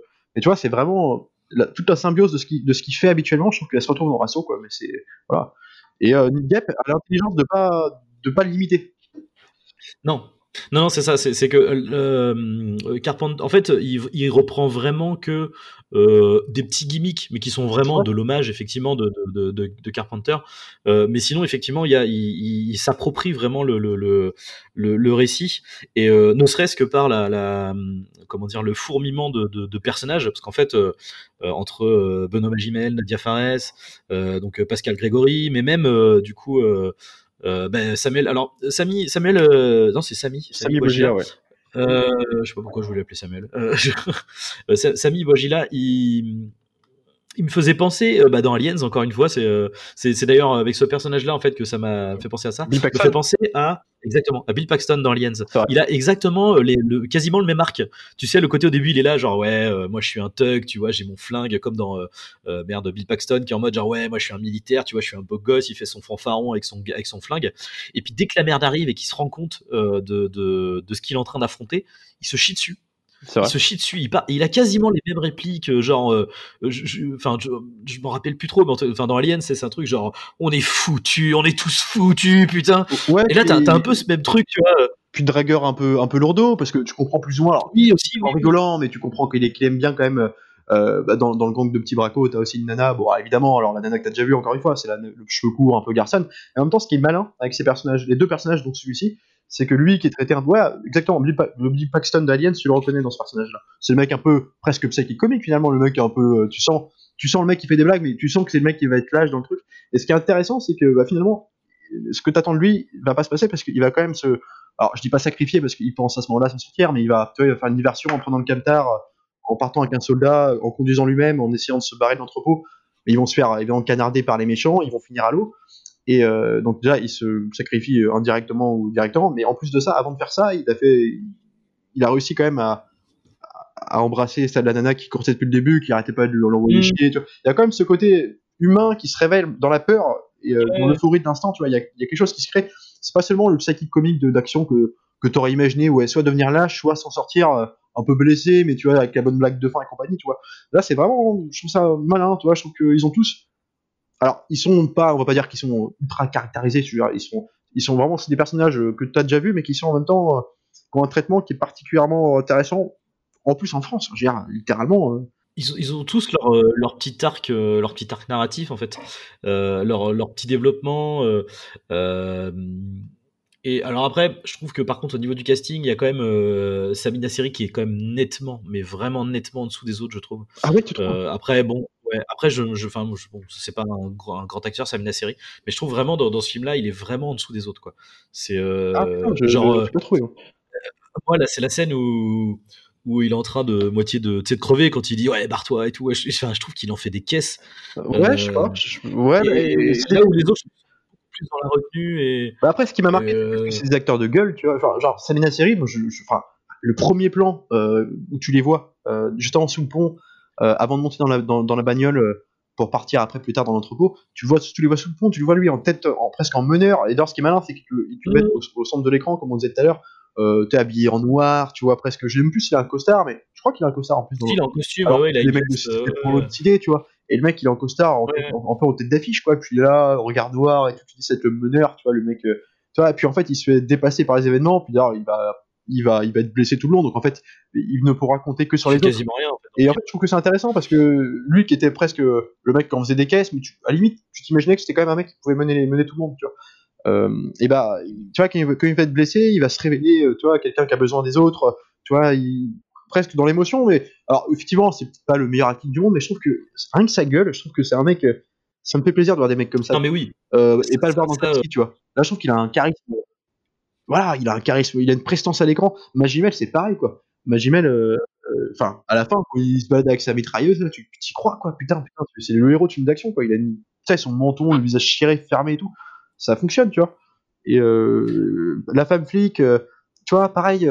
Enfin, il y a un côté, euh, tu vois, c'est pas seulement la, juste la, simple femme forte, euh, tu vois, qui va se révéler dans l'action, elle l'est depuis le début, la femme forte, tu vois. Euh, ne serait-ce que dans ses, dans ses relations avec ses collègues, tu la vois, je crois, au vestiaire au début du commissariat dans lequel elle travaille, parce qu'elle va préparer le transfert. Euh, tu la vois euh, dans ses dialogues avec son collègue, tu vois, il y a une espèce de, de, de, comment dire, de, de, position de force. On, se met, on est à force égale, tu sais, on est, ils font pas un traitement classique de la femme, tu sais, un peu mal vu de ses collègues qui va se réveiller dans l'action, comment on aurait pu attendre. Tu vois, là, c'est vraiment juste, elle est forte, elle est forte, elle le sera tout le long du film. c'est directement une, c'est une, euh, je, trouve, ça faisait un peu euh, un, vraiment un bon juste milieu entre une Hélène Ripley et encore une fois dans Aliens, euh, comment elle s'appelle? Tu sais, la nana avec. oui, les cheveux courts là. avec les cheveux courts, et sans non plus avoir le côté trop garçon manqué non plus. Hein, c'est juste qu'elle a les cheveux courts. Tu sais, elle a, ce côté dur, tu vois, dans, dans, dans, son la manière dont, dont tient, euh, dans, euh, euh, et enfin ouais non, j'ai je trouve, enfin, moi pour le coup, je trouve vraiment que Benoît Magimel, Nadia Farez et du coup Pascal Grégory, ils ont vraiment une prestance de ouf. Et du coup, Samina Seri, je trouve qu'il, bon après, forcément, c'est pas facile. Le mec, bon, il joue la moitié du film avec une balle dans le bide ou dans l'épaule, je sais plus. donc forcément, ça, ça te laisse pas beaucoup de de, de, de marge de manœuvre quoi. Mais je trouve que ouais, je trouve qu'il en fait un peu des caisses quand il quand il est là en train de, oui, de suffoquer. Oui, après, est-ce que c'est pas dû à l'écriture? sur lui Mais moi non, justement, tu vois, l'écriture en elle-même me gêne pas. Au contraire, elle est complètement logique, ça marche très bien. Moi, c'est vraiment l'interprétation que je trouve euh, un peu juste, euh, un peu juste. Euh, mais, mais après, c'est pas non plus dégueu. Hein, je veux dire, je pas. c'est vraiment juste à mettre en parallèle avec les autres. Les autres, je trouve qu'ils déboîtent tout. Mais même, alors du coup, je, je, c'était le, c'est Nadia, donc Anicia Ouzeyman. donc du coup, la, la, la, la meuf qui les, qui les, qui les accompagne là, qui d'ailleurs, j'ai pas compris. Elle est censée être l'informaticienne, c'est ça? Alors laquelle, celle du Braco? Ouais, ouais, ouais, le, du groupe. Euh, ouais, je sais plus trop, ouais, je, je sais plus. Je, je sais plus. même, même elle, je trouve qu'elle joue, elle joue hyper bien dans le, dans le, euh, elle, a, elle, a, une, euh, elle joue bien le côté euh, à la fois dépassé et paniqué et en même temps dans le, dans on va chercher le contrôle, tu vois. C'est ça. Et ben, qui quand elle, avec elle, face au, au mec là euh, quand elle se retrouve face au mafieux là qu'elle lui euh, puis qu'elle qu'elle qu'elle rejette toute sa, sa, frustration et tout ce qu'elle a vécu et qu'elle lui qu'elle lui crase les couilles et tout. Et bah c'est ça qui est intéressant. C'est ça qui est intéressant parce que justement on parlait de la femme forte euh, donc j'ai perdu le nom de l'actrice tu vas me, me, le rappeler là je sais plus comment elle s'appelle. Alicia. Oui voilà. Alicia Zeyman. Elle, elle est forte depuis le début. après, tu, tu l'imagines pas en faire trop, c'est simplement sa personnalité. Elle est montrée comme ça à l'écran. L'autre, cette fille, donc la, jeune fille en question là, elle depuis, elle fait la ghetto. Ouais, tu la vois faire un peu la ghetto, envoyer des vannes un peu euh, aussi lourdes que ses potes dans, dans, dans, la voiture au début. Elle en fait trop. Et en fait, celle qui en fait trop, bah, c'est celle qui finalement, évidemment, se cache une personne qui est plus sensible que ça. Alors tu comprends par cette scène avec euh, sa confrontation indirecte avec euh, avec le prisonnier, qui est un espèce de, donc de gros mafieux, donc en plus chef d'un d'un réseau de prostitution. Enfin, tu vois, donc un mec voilà violent avec les femmes et compagnie. Et elle, tu comprends donc dans son dialogue qu'elle a été violée plus jeune et que voilà, tu la vois pleurer, tu la vois euh, même se, se, libérer de ses sentiments quand elle avoue, enfin, quand elle embrasse euh, Bouagila, tu vois, puis elle commence à, mm. elle, elle, prend, tu vois, elle prend peur, mais en même temps, elle prend des armes. C'est pas cliché, tu vois, c'est pas, comment dire, c'est pas il y, a un côté, c'est pas manichéen dans le sens où les personnages vont pas là où on l'attend, quoi. Elle, tu, tu, vois, fille de banlieue, un peu, euh, un peu ghetto, mais en même temps, tu sens qu'elle, dans ses dialogues, dans, genre, dans ces scènes de confrontation, qu'elle veut juste se sortir de là, quoi. Que limite, même ce qu'elle vit, euh, tu vois, elle donne l'allure d'une fille qui est euh, dans, son histoire de braco, qui était motivée à faire tout ça, puis tu comprends, hein, sans le dire, en fait, tu comprends que bah, elle aimerait pouvoir ne pas être là, indépendamment de la merde qui leur arrive. simplement, c'est mm. un truc, euh, elle, joue un rôle depuis le début, quoi. Ouais, ouais. Et puis c'est pareil, euh, du coup, en termes de caractérisation de personnage, par rapport à Asso, pour le coup, là, ce qui est, ce qui, ce qui est au-dessus du coup d'Asso, euh, ben, notamment vis-à-vis de ce personnage-là, c'est que euh, le parallèle qu'on pourrait faire dans Asso, ça serait un peu la. Tu sais, t'as deux, deux secrétaires dans le truc de. de ouais. Enfin, ouais, Il y en a qui s'occupent de la télécommunication et t'as la secrétaire qui gère un peu plus l'administratif dans le commissariat. Et donc, t'as celle qui s'occupe de l'administratif, qui est du coup la femme forte du. De, de, de, du film et l'autre du coup qui est vraiment la, petite chose fragile et tout. Et c'est vrai qu'au départ, tu peux t'attendre à ce que euh, que Nadia soit cet équivalent-là, euh, parce que tu sais euh, tout de suite dès que ça part en sucette, elle est en train de pleurer, elle panique et tout. Mais là pour le coup, le film a quand même l'intelligence de non, de pas, c'est pas juste un cliché de ouais, il y a la petite chose fragile et tout. C'est non, non, non, la meuf, elle est dans la merde et c'est quelque part, c'est un peu une démarche de survival quoi. Il va, il va falloir survivre, il va falloir qu'on se croise les, qu'on se serre les coudes et, et, on va remettre, on va remettre un coup de collet quoi. Et tout le monde et elle, je trouve que c'est elle, c'est elle le cheminement du personnage montre bien ça et je trouve l'interprétation est, elle est excellente. en plus, c'est presque à la fin euh, quand elle prend presque les armes et c'est presque une espèce du coup vendetta, de, presque de vendetta personnel, indépendamment de la merde dans laquelle ils sont, mais de, presque de son enfance. Tu vois, le fait qu'elle a été violée, que les mecs attaquent en fait pour libérer ce mec-là qui représente un peu tout ce que les souffrances qu'elle a pu avoir quand elle était jeune. Il y a un côté, je prends les armes pour me libérer du poids qui me ronge depuis longtemps, quoi. Et ça, ça, ça, plein de choses parce que il, il, parle à un moment donné, il y a une histoire de voilà euh, Nadia Fares, elle a, euh, elle a un enfant, donc alors pareil, on, on, on sent qu'il y a sûrement un truc. Je sais pas s'il y a une, il y a une histoire de deuil, non? Elle a pas perdu euh, son mari ou un truc comme ça ou elle, elle, le voit plus. la, la flic? Ouais. Euh, parce que, elle, a toujours, elle, a toujours, un truc, elle est caractérisée par, elle a une photo d'elle avec son gamin. Ça me parle, ça me parle. Ouais, ça me parle qu'il y a une histoire de, de mari qui est parti ou je sais pas trop quoi là. Et du coup, la- donc euh, Nadia qui arrive. Euh, ah oui, mais attends, attends, du coup, je dis Nadia, mais c'est parce que oui, euh, le personnage du coup qui est joué par Anicia Ouzeyman, du coup, s'appelle Nadia et Nadia Farez, l'actrice, qui est du coup la flic. Donc c'est non. Donc bon, je vais, appeler par le, les noms des actrices. Donc Anicia, elle, du coup, elle réagit à la photo. Et, euh, et elle dit ouais moi aussi euh, moi aussi j'ai un fils et tout euh, euh, mais c'est ma mère qui, qui s'en occupe et tout. Donc peut-être t'as le côté elle a déjà peut-être t'as le côté ah, elle a abandonné un gamin et tout. Et le fait euh, qu'on apprenne qu'elle s'est fait violer et tout du coup tu, tu te dis putain ça- en fait bah, peut-être qu'elle a peut-être qu'en fait c'est le gosse qu'elle a eu à cause du, du, du, du viol en fait. Et enfin ça se trouve c'est c'est c'est des petits trucs tu vois qui se jusqu'au bout tu vois tu tu fais des hum, dans le scénario tu fais des tu fais des liens en fait Ouais, sans, avoir besoin d'expliciter en plus. tu vois. Sans avoir besoin, tu vois, de, rester là-dessus. C'est c'est ça qui est malin, c'est que, tu vois, c'est- presque, en fait, ce qui se passe, c'est presque, euh, comment te dire, euh, en fait, tout se vit en direct, en fait, euh, du début jusqu'à la fin, ça se passe dans un temps très resserré, sans une nuit, et en fait, la façon dont les personnages te sont présentés, alors, en plus de la caméra, euh, je veux dire, simplement de la mise en scène, juste dans les dialogues, c'est un truc, mais en fait, c'est pas surexpliqué, en fait, tu sens que c'est un truc, un vrai dialogue qui pourrait se dire dans une situation en direct, tu vois, qui permet de te faire euh, d'en savoir un peu plus sur le personnage sans trop travailler dessus, mais juste tu comprends assez, euh, t'en sais assez pour comprendre le personnage, et en même temps, tu, tu, tu, tu te dis c'est un dialogue qui pourrait, se- ouais, euh, genre, c'est normal en fait. Juste, euh, c'est juste, il prend, il prend des moments d'interaction entre les personnages qui te, qui te, qui te les détaille en fait, sans avoir besoin de surexpliquer. Tu vois ce que je veux dire? Tu sens que euh, c'est comme quoi tu, tu pas, tu vas à une soirée euh, et puis tu discutes avec un type. euh, juste, euh, tu vois, il y a un côté, euh, ouais, il, te capte le moment en fait. Il réussit à te iconiser, enfin, même pas à t'iconiser, à juste à simplement te mettre de, de, l'humanité dans des personnages, simplement par un petit dialogue par-ci par-là, en plus d'un plan qui va dire beaucoup de choses euh, dans, dans, son, dans sa scénographie. Tu vois, il y a un truc, c'est intéressant, tu vois. Et d'ailleurs, je voudrais juste revenir sur. Il y a un film français aussi pour le coup, alors qui est pas, qui pas incroyable, hein, qui est vraiment pas incroyable, qui s'appelle La Horde, qui est un film de zomblard, film de zombies français euh, qui est sorti, je crois, en 2010, je sais plus.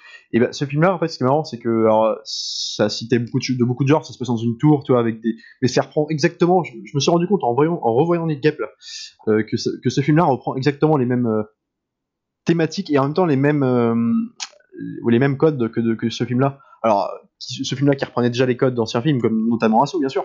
Mais toi, genre le coup euh, dans la Horde, c'est bah, des zombies qui vont prendre d'assaut une tour euh, en pleine cité, tu vois. Puis dans cette tour-là, bah, il y a des flics qui étaient déjà sur place pour en fait euh, régler leur compte avec une bande de malfrats euh, qui vivaient dans, l'immeuble à l'étage, euh, dernier étage, je crois. Parce que ces mecs-là avaient tué un de leurs collègues, alors tu avais des flics euh, euh, qui faisaient une vendetta personnelle euh, par les groupes de trois à rentrer dans la tour pour aller tuer ces mecs-là. Quand les zombies arrivent, bah, en fait, ils se rendent compte, bah, les, malfrats et euh, les flics vont devoir faire équipe, tu vois, pour affronter la menace qui vient de l'extérieur, tu vois. Puis à la fin, alors t'as une histoire euh, dedans dans le groupe des malfrats, t'as un frère, un grand frère et son frère qui est le grand frère qui a beaucoup de charisme et qui, qui a beaucoup d'influence sur son frère, qui lui est un peu faible. Toi, c'est des interactions de personnages que tu, qui c'est marrant parce que c'est des codes en fait, ça crée des codes, tu vois. Puis alors du coup, tu les retrouves dans plein de films derrière. C'est marrant parce que c'est exactement les mêmes films, alors avec beaucoup moins de, de prouesse en termes de mise en scène et compagnie. Déjà, ils ont pas les mêmes moyens.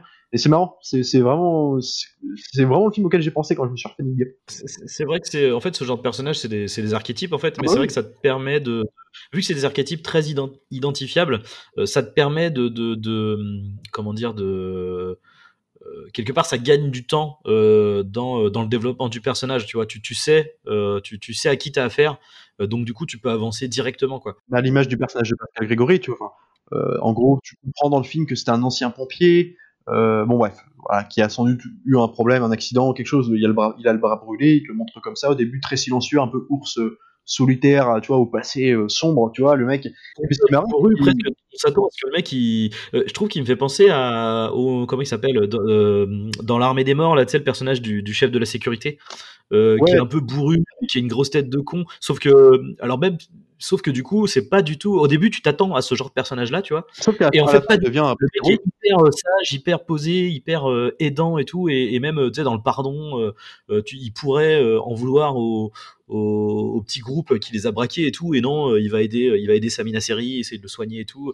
C'est, Ouais, puis tu sens qu'il a presque une expérience un peu de père, de substitution. Oui. Dans le- Tu sens qu'il prend les, il prend les petits bracos pour des, pour des gosses en fait, tu vois, genre des Mhm. gosses qui font une connerie, tu vois. Alors, euh, il va aider. Alors, il est plus sous la menace quand, les assaillants attaquent euh, l'espèce de monstre attaque en gros le, bâtiment, il est plus sous la menace de Nasser et compagnie parce que ces mecs-là, en fait, euh, comptent sur eux aussi pour, euh, s'entraider et compagnie.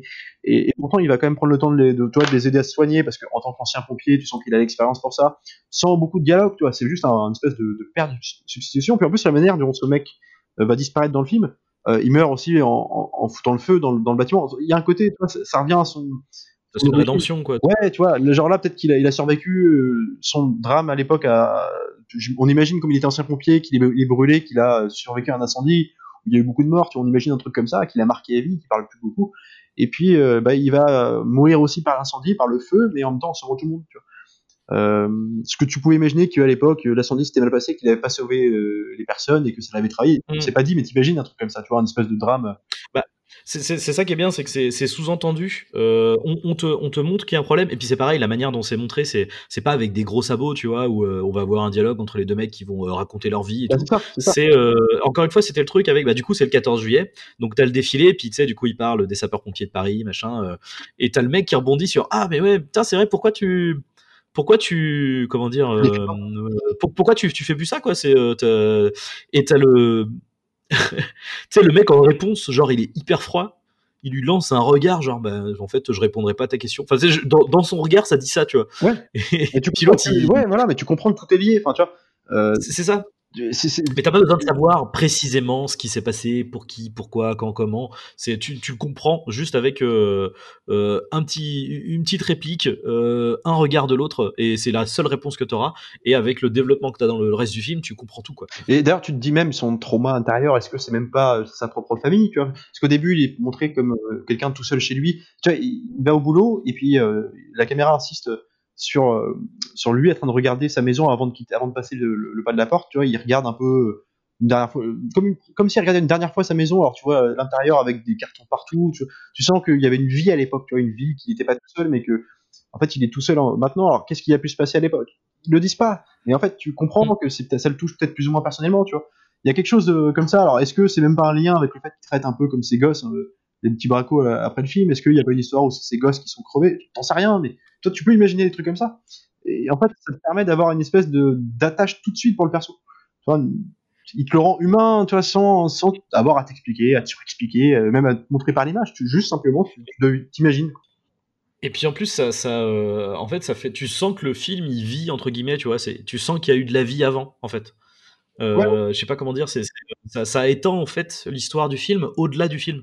C'est, c'est, euh, et c'est, hyper, hyper intéressant quoi. Puis en plus, dans les codes, tu vois, ils prennent des trucs euh, simplement pour revenir sur les codes un peu, même on parle de films américains, mais il y a des timecodes à l'écran, genre ils te foutent des, avec un montage euh, dynamique écrit avec euh, la même, enfin comme sur une montre, une montre numérique. Tu il y a un espèce de côté avec un montage oui, un peu ultra rapide. Il te fait une heure de montage parallèle au début du film pour t'amener à l'endroit où va se passer le huis clos euh, c'est fouillis, enfin c'est quand même bien plus euh, complexe euh, que ça en a l'air, quoi. C'est ça le truc, tu vois, c'est que c'est pas, pas simple, de présenter autant de persos, de te faire comprendre un peu leur, leur, personnalité sans trop en expliquer, et en même temps il y en a beaucoup de personnages, et de dans le moment de l'action, chacun va euh, bah avoir, comment dire, à défaut d'avoir un, une fin une fin de parcours, euh, ils vont avoir tous un truc cohérent avec leur bah, leur personnalité, avec ou avec leur trauma, ou avec la façon dont ils ont été présentés, il y a, quelque chose qui va se passer, euh, qui vont, qui vont les faire un peu se révéler, ouais, dans l'action aussi. Et c'est vrai que c'est, euh... ouais, du coup, avec tout ça, j'avoue que je suis assez, euh, euh, je, je, dubitatif. Non, je, je, comprends pas en fait les réactions, parce que là, je vois les, les notes. Euh, alors sur Allociné, euh, critique presse 3,2. Bon, c'est pas non plus dégueu, mais c'est pas, c'est pas ouf. Et spectateur 2,4 quoi. Enfin, je me dis, qu'est-ce que, qui, qui, qui s'est passé quoi? Enfin, Ouais, que... ouais ben je sais pas. En même temps, ça se faisait tellement rarement en France des trucs comme ça. Enfin, tellement rarement. Mec, on n'est pas dans les, enfin, je veux dire, on n'est pas dans les films d'action. Je sais pas, je c'était quoi. À l'époque, on est en, en 2002. T'avais Taxi 2, ouais, Taxi. Enfin, je veux dire c'est voilà, là c'est un truc premier degré, beaucoup de découvrage qui cite des références que peut-être euh, voilà, c'est quand même des références, euh, genre c'est quand même un mélange de genres qui est quand même pas euh, que nous en tant que fans de genre, tu vois, on va kiffer ça, mais toi des mecs premier public, euh, enfin euh, ouais, des mecs qui veulent juste voir un petit film d'action sans se prendre la tête. C'était vendu comme ça, si tu veux. Donc après, je peux comprendre, mais ouais, mais tu, enfin, je veux dire, si, tu prends comme ça, tu, tu, tu, je vois pas comment tu peux passer non plus un mauvais moment. Je veux dire, ça reste, ah bah ouais. l'action est quand même assez efficace, euh, euh, les personnages sont assez charismatiques. Enfin, je sais pas, je, je, je, sans mort surtout quoi. Parce que je veux dire, c'est quand même, oui, oui. Ça, tu, tu peux pas t'ennuyer. C'est quand même, dès l'instant où ils sont dans l'entrepôt, même avant, parce que genre, les scènes où il y a même plus d'action, simplement le, le, transfert avant que tout se barre en couille, genre, la façon dont c'est filmé, monté avec une espèce de musique d'accompagnement, euh, à défaut d'un thème récurrent, mais je, je sais plus, euh, mais en tout cas des musiques euh, un peu dissonantes, tu vois, alors tu disais que c'était... T'as la petite musique inquiétante quand même qui revient Ouais, souvent, ouais, du coup, ouais, donc tendu, par Alexandre Desplat, donc c'est pas Euh, il y a un côté super tendu, quoi. Il y a un côté. euh, euh, ouais, mais c'est ça, presque. C'est là où c'est paradoxal, c'est que ce film cite. euh, Enfin, pioche dans plein de genres, euh, dans, des, genres, euh, du coup, anti-réalistes que sont l'horreur, l'invasion home, la SF et compagnie. Et pour, paradoxalement, je trouve qu'il y a un traitement hyper réaliste de l'action, des. Au début, euh, je, je, sais pas si les transferts se passent vraiment comme ça, mais la façon dont c'est fait, tu vois, tout le monde a le visage chiré, genre tu sens que c'est un truc hyper chaud qu'ils peuvent faire et que une attaque peut se, une contre-attaque peut, se préparer à tout moment. Tu sens qu'ils sont évidemment formés à ça, mais qu'ils sont sur, le taquet, quoi. Tout, tout le monde guette partout, c'est tendu. Tu vois, y a le danger vient de partout et quand il peut venir aussi bien de l'extérieur que de l'intérieur. Et euh, ouais, je sais pas, il y a un côté oppressant donc qui est assez suffocant, mais en plus du côté après euh, quand ils sont vraiment en pur huis clos où euh, ça devient assez oppressant. Alors on parlait des jeux de lumière, moi je te faisais des références euh, des films de sous-marins et compagnie. Il y a un côté et d'ailleurs c'est peut-être le défaut que je peux trouver au film. À la, limite- à la limite, moi j'aime bien beaucoup parler de scénographie dans nos podcasts là. Alors autant j'ai cité quelques exemples de scènes justement où la scéno- scénographie était cool et intéressante, mais a des scènes très spécifiques. Mais par contre, il y a un truc qui, euh, qui me pose problème, c'est quand ils sont dans le- l'entrepôt. Euh, il, va utiliser des fois des plans larges et des plans pure série. En fait, t'arrives pas à te repérer dans l'entrepôt. Et je trouve en plus que des fois, il te perd avec une espèce d'impression de gigantisme euh, dans l'entrepôt. T'as l'impression c'est un truc énormissime. Puis le truc d'après, des fois, ça fait bien plus étroit.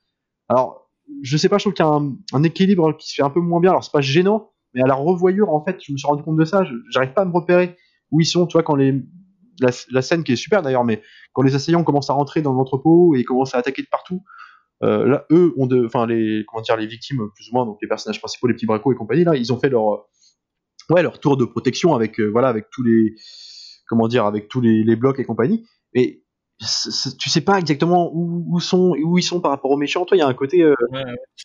Je sais pas, je trouve que c'est, peut-être le défaut qui manque, tu vois, pour un, mec qui te filme aussi bien et qui s'intéresse vraiment à, justement à la scénographie sur des scènes euh, anecdotiques. Je te parlais de Magimel qui traque le, qui traque le, méchant euh, après le sanitaire, à ce moment-là, c'est hyper bien géré, tu vois, dans le couloir. Tu sais exactement où il est.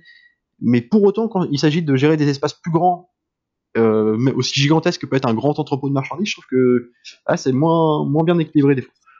C'est vrai que c'est un peu plus flou. Après, euh, moi, ça m'a pas dérangé dans le sens où ça participe aussi à, à l'effet entre guillemets d'oppression, parce que vu que tu visualises pas bien le côté, euh, en fait, t'arrives pas à voir euh, où sont les accès en fait. Du coup, tu sens que le quelque part la menace peut venir de partout en fait. Ouais, ouais, bah, ouais, je sais pas, je... Et moi, ça participe à ça. Mais après, je vois ce que tu veux dire. C'est vrai que euh, globalement, sur les, les, les scènes euh, en plan large, c'est c'est mine de rien un peu fouillis en fait. Euh, c'est- et les plans larges, justement, sont pas trop là pour te placer le décor et, euh, la scénographie, mais plus pour euh, donner l'ambiance. Tu vois, souvent les plans larges, c'est euh, euh, bah, justement quand euh, il y a eu la grosse scène de fusillade et quand tu vois le résultat avec les euh, néons qui pendouillent complètement pétés et tout.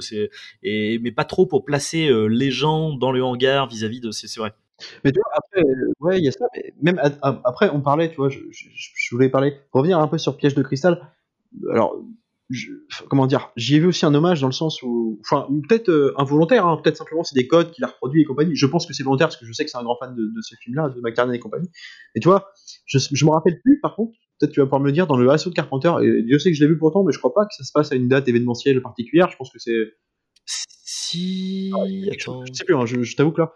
Parce que là, le fait de, de faire, de se faire passer ça euh, dans Gap le 14 juillet, bah, alors ça sert le propos du film, mais en même temps, je trouve que ça me fait penser aussi, tu vois, genre c'est comme le final du film à, à Piège de cristal, tu vois, dans, dans Die Hard 1, ça se passe à Noël, et, euh, et tu vois, genre le tout, le final, euh, c'est les mêmes, c'est exactement le même final, tu vois, genre à la fin quand il. Faites le, le, le, pardon, excuse-moi, je t'ai coupé. Non, non, mais je veux dire, je- non, non, mais tu vois, genre à la fin, le final de Nick Gap, c'est le même, c'est exactement le même final que dans euh, que dans Die Hard, tu vois, il y a un côté, euh, genre ça se termine aux abords de l'entrepôt, donc les flics ont débarqué avec les hélicoptères, enfin les, les secours simplement, les blessés sont sur là. Tu vois, il y a un côté, euh, bah, on célèbre, enfin presque théâtral en fait à ce moment-là dans le film, il y a un côté, euh, bah, genre l'histoire est terminée, voilà, donc on a réussi, on s'en est sorti et compagnie.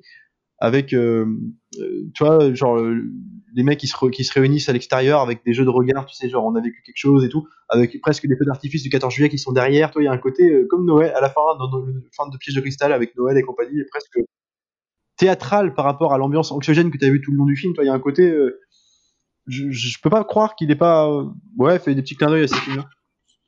C'est possible. Après, euh, ça a aussi un intérêt. En fait, le 14 juillet, il a aussi un intérêt euh, euh, scénaristique dans le sens où il, justifie énormément de. Enfin, pas, c'est pas que ça justifie, mais c'est que ça met entre guillemets la petite pression de. en fait, ils vont galérer à avoir des renforts oui, bah, parce que c'est le 14 et parce que euh, tous les dispositifs de sécurité et les gendarmes et l'armée, etc., euh, sont déjà réquisitionnés pour cet événement en particulier. Et du coup, euh, ils peuvent compter vraiment que sur eux. Et tu as aussi le côté, voilà, c'est pour faire un clin d'œil avec Carpenter, avec tu sais, les feux d'artifice qui pètent. Et du coup, tu as le côté genre, bah ouais, en fait, le truc, c'est que vu qu'ils ont nettoyé, ils ont nettoyé les, comment dire, les cadavres, il y a les feux d'artifice qui pètent, ce qui fait que personne ne peut savoir qu'il se passe quelque chose dans ce hangar en fait. Oui, ça camoufle le, le bruit et compagnie, ouais. Voilà. Donc euh, du coup, c'est, euh, je, je, pense, c'est. Alors, mais c'est, t'as pas tort pour. C'est vrai que j'y ai pas pensé pour vis-à-vis de Piège de cristal, mais c'est, possible, c'est possible parce que c'est vrai que la fin. Toi, les événements se déroulent en une nuit. Mm. On est sur un assaut de terroristes sous fond d'une crise événementielle. Alors, qui sert l'histoire effectivement, mais tu vois, il y a un côté dans l'imagerie. tu vois, je trouve que ah c'est c'est des trucs un peu cons, tu vois, mais genre, c'est vraiment des films. Alors, du coup, d'un point de vue, alors pour le coup, euh, n'était pas réaliste pour un sou, mais moi, c'est un de mes films préférés d'ailleurs. C'est pas, je dis pas ça en défaut, mais euh, tu vois, c'est pas du tout la même approche, mais je trouve ça marrant, quoi, dans un, dans un film qui se veut, euh, je vais pas dire euh, réaliste, parce qu'on a, enfin, c'est quand même, ce qui se passe, c'est pas possible, mais je trouve que qui, qui se permettent de piocher des genres, plein de genres comme ça, tu vois, qui, c'est un espèce de ouais, de cocktail qui marche de plein de références différentes. Et je pense que c'est vraiment un film de cinéphile hein, pour le coup. Euh, mm. c'est vraiment un, mec qui, n'aurait jamais vu les films cités dans le film, enfin dans Nick Gap. Toi, il, je, je comprends pas. Alors moi non plus, comment il pourrait pas passer un bon moment parce que ça reste hyper rythmé et compagnie. Et tu vois, je pense qu'il y a une valeur ajoutée euh, au fait d'avoir vu les films que, que beaucoup de gens ont vu. Je veux dire, mais tu vois, des oui, c'est sûr. Qui, qui citent parce que c'est tellement, c'est criard et en même temps tellement pas gratuit et tellement bien placé dans le film que je trouve ça, ça, ça t'enjolive le truc quoi. Mais, c'est ça en fait. Moi le truc c'est que je trouve que euh, même sans avoir ces références, enfin tu vois moi la première fois que je l'avais vu, j'avais pas forcément ces références de manière évidente dans ma tête. Et j'étais juste j'ai juste été porté par le film par euh, l'ambiance et la montée en pression en fait. Euh, comme dans Rasso d'ailleurs. Mais là c'est vraiment avec un rythme qui est quand même un peu plus soutenu soutenu. Et puis la gestion de la multitude de personnages. Enfin c'est quand même un film qui a de la gueule. Et puis en plus c'est même pas c'est même au-delà de comparer tu vois au film français. Enfin euh, quand je dis film français ou quand on dit film français, c'est pas tant que le film, les, films français c'est pas bien, mais c'est que euh, effectivement il y a peu de films d'action français, de films de genre comme ça en France, et forcément ce film-là, en vrai, il, sort du lot quoi. Enfin, je veux dire, il est, nettement au-dessus, surtout à cette époque-là. Mais même au-delà de ça, même si tu le compares à d'autres films américains. Euh, euh de l'époque ou pas d'ailleurs le, film a pas à rougir quoi avec euh, avec des moyens qui sont moindres clairement que, plein de films américains. À aucun moment dans le film tu dis que c'est qui Franchement, euh, c'est quand même, ça passe toujours super bien, c'est vrai, Franchement, moi, toutes les scènes, hein. les scènes de, de... attends, il y a une scène. Euh... Attends, j'essaie de me rappeler la scène. Qu'est-ce que c'est? Je me rappelle d'un plan où Magimel, alors je sais plus à quel moment ça intervient, où bah, je crois que c'est justement au moment où il traque le, le, mec qui a, tué le soldat dans le sanitaire. Magimel intervient, il le traque, et puis je crois qu'il y a une scène, il y a un escalier. L'assaillant a pris de l'avance sur lui, il est descendu dans l'escalier. Il est au-dessus, puis tu le vois genre juste se courber, tirer une petite rafale, bim, euh, dans l'escalier, il revient, il retire encore. Et en fait, la façon dont c'est filmé, enfin, tu vois les, comment dire, les, bah, les coups de feu, enfin, les projections de balles, il y a un côté, euh, ouais, enfin, t'as l'impression vraiment qu'ils ont utilisé des vraies armes, le bordel, quoi. Ça, marche euh, du tonnerre, quoi. En plus, j'ai l'impression que les mecs ont été formés, alors, je sais pas, c'est pour ça, j'aime à penser qu'il doit y avoir un côté man dans l'histoire, Michael Mann, tu vois, genre, je me demande si les mecs ont pas un peu formé les acteurs aussi, euh, mais pendant genre longtemps en amont, tu vois, genre à, tenir les armes, à, tu vois, faire des, des, cascades et compagnie, tu vois, j'ai l'impression qu'il y a un côté, euh, aussi une volonté de, rendre le truc accrocheur et réaliste. Dans, euh, je, je, je alors j'ai pas vu le, le, commentaire audio du coup, enfin, j'imagine hein, qu'il a, qu'il a dû former les acteurs. Il y a, il y a un côté presque. Ouais, ils agissent comme des pros et tu crois vraiment en regardant le film, quoi. Oui, oui, oui. Euh, je, je, je trouve pas. Attends, je, vérifie un truc. Euh, parce que tu as, la petite, j'allais dire, euh, le côté Yamakasi là, avec Martial. Euh, D'ailleurs, c'est qui a le, le, même nom de l'acteur et du personnage. C'est euh, pas le personnage le plus. euh, le plus euh, marquant. Non, non, non, mais tu vois, le, lui, il est, il est là typiquement pour la caution un peu, euh, tu vois, euh, euh, cascade réelle, tu vois. Euh, et c'est con, mais rien que ça, c'est aussi, c'est un peu, c'est assez appréciable en fait. euh, euh, D'ailleurs, il va avoir un, rôle. il va permettre. c'est le mec sur qui tout le monde comptait. Littéralement, c'est le mec vraiment qui, est- voilà, qui, avait le moyen de, se tirer de les faire se tirer d'affaire, c'est-à-dire passer, voilà, comme il est très souple, passer par le, les coursifs, par les, conduits d'aération pour aller en gros chercher de l'aide extérieure et compagnie. Et en fait, le mec, donc il fait ça, et puis justement, bah, il va se faire. On le voit pas se faire prendre, et c'est ça qui est malin, c'est que, en gros, bah, les méchants vont. euh, je crois que c'est sa main qui coupe et qui balance euh, par la fenêtre de l'entrepôt. euh. ouais, c'est ça. Ouais, toi, donc c'est pareil, ça, ça. ça fait un peu Seven, je m'attendais à cette tête dans le sac. Ouais, non, c'est ça, non, mais en même temps, c'est malin parce que quelque part, bah, déjà, ça te permet de, encore une fois de, de te rendre les méchants encore plus monstrueux qu'ils peuvent l'être. Enfin, sans les voir en plus, c'est-à-dire qu'ils t'entends juste, euh, tu vois juste le sac se balancer par le- la fenêtre de l'entrepôt, enfin par la, par la vitre de l'entrepôt qui a été explosée par les balles. Tu vois un sac tomber, euh, passer de l'extérieur à l'intérieur et tomber au pied de, de la petite bande de bracos, donc de ses potes en fait. Et tu vois une main qui est dedans. euh, et en plus, ce qui est c'est que tu vois, ouais, alors tu dis Seven, c'est pas con, mais toi, le fait que tu vois pas la main directement, tu vois juste la réaction des gens qui regardent le sac, tu vois et puis euh, terrorisé, tu vois, alors tu comprends bien qu'il y a un problème, tu vois. Et quand tu vois la main, avec la bague en gros plan, le mec reconnaît ses bottes, toi c'est malin, parce que ah, le seul mec, le seul, on va dire la seule personne en tout cas de, circonstance qui pouvait être un peu leur rempart, qui pouvait les sortir de là, bah finalement, il- voilà, il est plus là. Et puis bah va, va falloir compter votre chance les gars, parce que les mecs apparemment sont prêts à tout, tu vois, pour montrer leur puissance, et en gros ils s'arrêteront jamais quoi. Et ça c'est sur le moment, tu vois, ça te rend encore le, les la menace encore plus euh, ouais, encore plus violente, encore plus impressionnante, quoi. Mais il faut le voir, hein, c'est vraiment le podcast pour conseiller. Nincap, c'est vraiment une tuerie, quoi. Et je pense que il y a beaucoup de gens qui l'ont qui, qui l'ont vu cer- certainement, mais alors, je pense qu'il y en a beaucoup qui sont passés à côté et je pense que ça mérite de, de le revoir. Parce que t'en as plus. Ouais, ouais, clairement, vu, vu les euh, qu'on voit finalement sur le net, sur Allociné, etc. C'est, c'est, euh, je, ouais, ouais, je, je comprends pas. C'est un film qui mérite, euh, qui mérite amplement euh, Ah, c'est comme, eh, franchement, mieux que ça. pour moi, c'est un très grand film d'action. C'est vraiment tout français. Ah ouais, ouais, et puis c'est- vrai que quel dommage que, que Florent, Florent Emilio Siri ait pas réalisé euh, Die Hard 4, quoi, parce que ça aurait pu avoir euh, énormément de gueule, même si bon, il aurait été confronté à des studios américains et tout, mais euh, vu que en l'occurrence, il avait un peu, euh, il a tapé dans l'œil de, de Bruce Willis, tu vois, ça lui aurait fait quand même un, un, un- comment, quand même un, un allié assez conséquent quand même pour réaliser le film un où peu Les gros de, de- de studios comme Bruce Willis peuvent aussi avoir l'aura pour un peu gérer les tournages et compagnie. ça son là, je pense qu'un mec. il va être euh, coproducteur. Bah ouais, non, mais complètement. Donc, tu vois, un mec comme Bruce Willis, avec, qui, qui est très pote en plus avec euh, Siri, je pense toujours aujourd'hui, je pense que ça aurait été, euh, ouais, ça aurait été l'ambiance, enfin, euh, le mélange parfait, quoi. On n'aura pas eu Len Wiseman de Underworld, parce que c'était Underworld qu'il avait réalisé, et, euh, Michael, et, Ouais. et, euh, Michael Moore. Non, Dieu, Dieu soit loué, pas. euh, John Moore, voilà. qui avait quand même fait le vol Ouais. du Phoenix. Mais- Et, euh, et euh, bah, Die Hard 5, euh, c'est terrible. Et aussi euh, Max Payne, je crois. Ouais, exactement. Euh, c'est ça. Après, je comprends, qu'il- je comprends qu'il l'ait pas fait parce que ça l'aurait peut-être un peu enfermé dans un truc. Et puis, euh, quelque part, il a déjà fait son hommage, comme tu disais, à Die Hard, à, Ouais, et puis, euh, à il donc était à occupé McTiernan. à cette époque-là, il était, il avait le projet de faire euh, revenir en France pour faire le, film sur la guerre d'Algérie, là justement l'ennemi intime, qui était pour le coup, qui était, alors qui était vachement louable comme intention. Genre tu refuses Die Hard 4 pour faire pour faire ça, mais je- pour le coup, qui est dommage parce que l'ennemi, c'était l'ennemi intime, il était vraiment en dessous quoi. Euh, il, a, il avait repris Magimel encore une fois pour la troisième fois. Il y avait des acteurs comme ça, ouf. Euh, euh, Dupontet, il y, avait, il y a des superbes séquences. Moi, je me rappelle surtout d'une photo qui est ouf dans ce film-là. Mais j'ai un souvenir de d'un truc un peu Je l'ai pas vu, tu vois. fouillis. C'est-à-dire, que je l'ai en Blu-ray, bah, je te le prête pas, mais un côté, tu rentres pas dedans parce que t'as trop de trucs, t'as trop de persos, t'as trop de séquences un peu placées les unes après les autres, mais qui te qui te font pas croire que c'est tu suis une grande histoire, tu vois, de à échelle d'homme, ça, ça reste vraiment euh, une succession de scènes, en plus pas toujours bien filmées. Alors c'est ça qui est surprenant.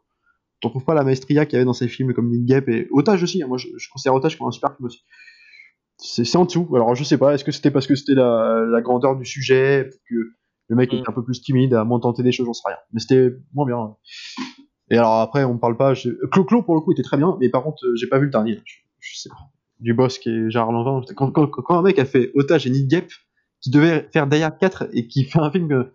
Je sais pas.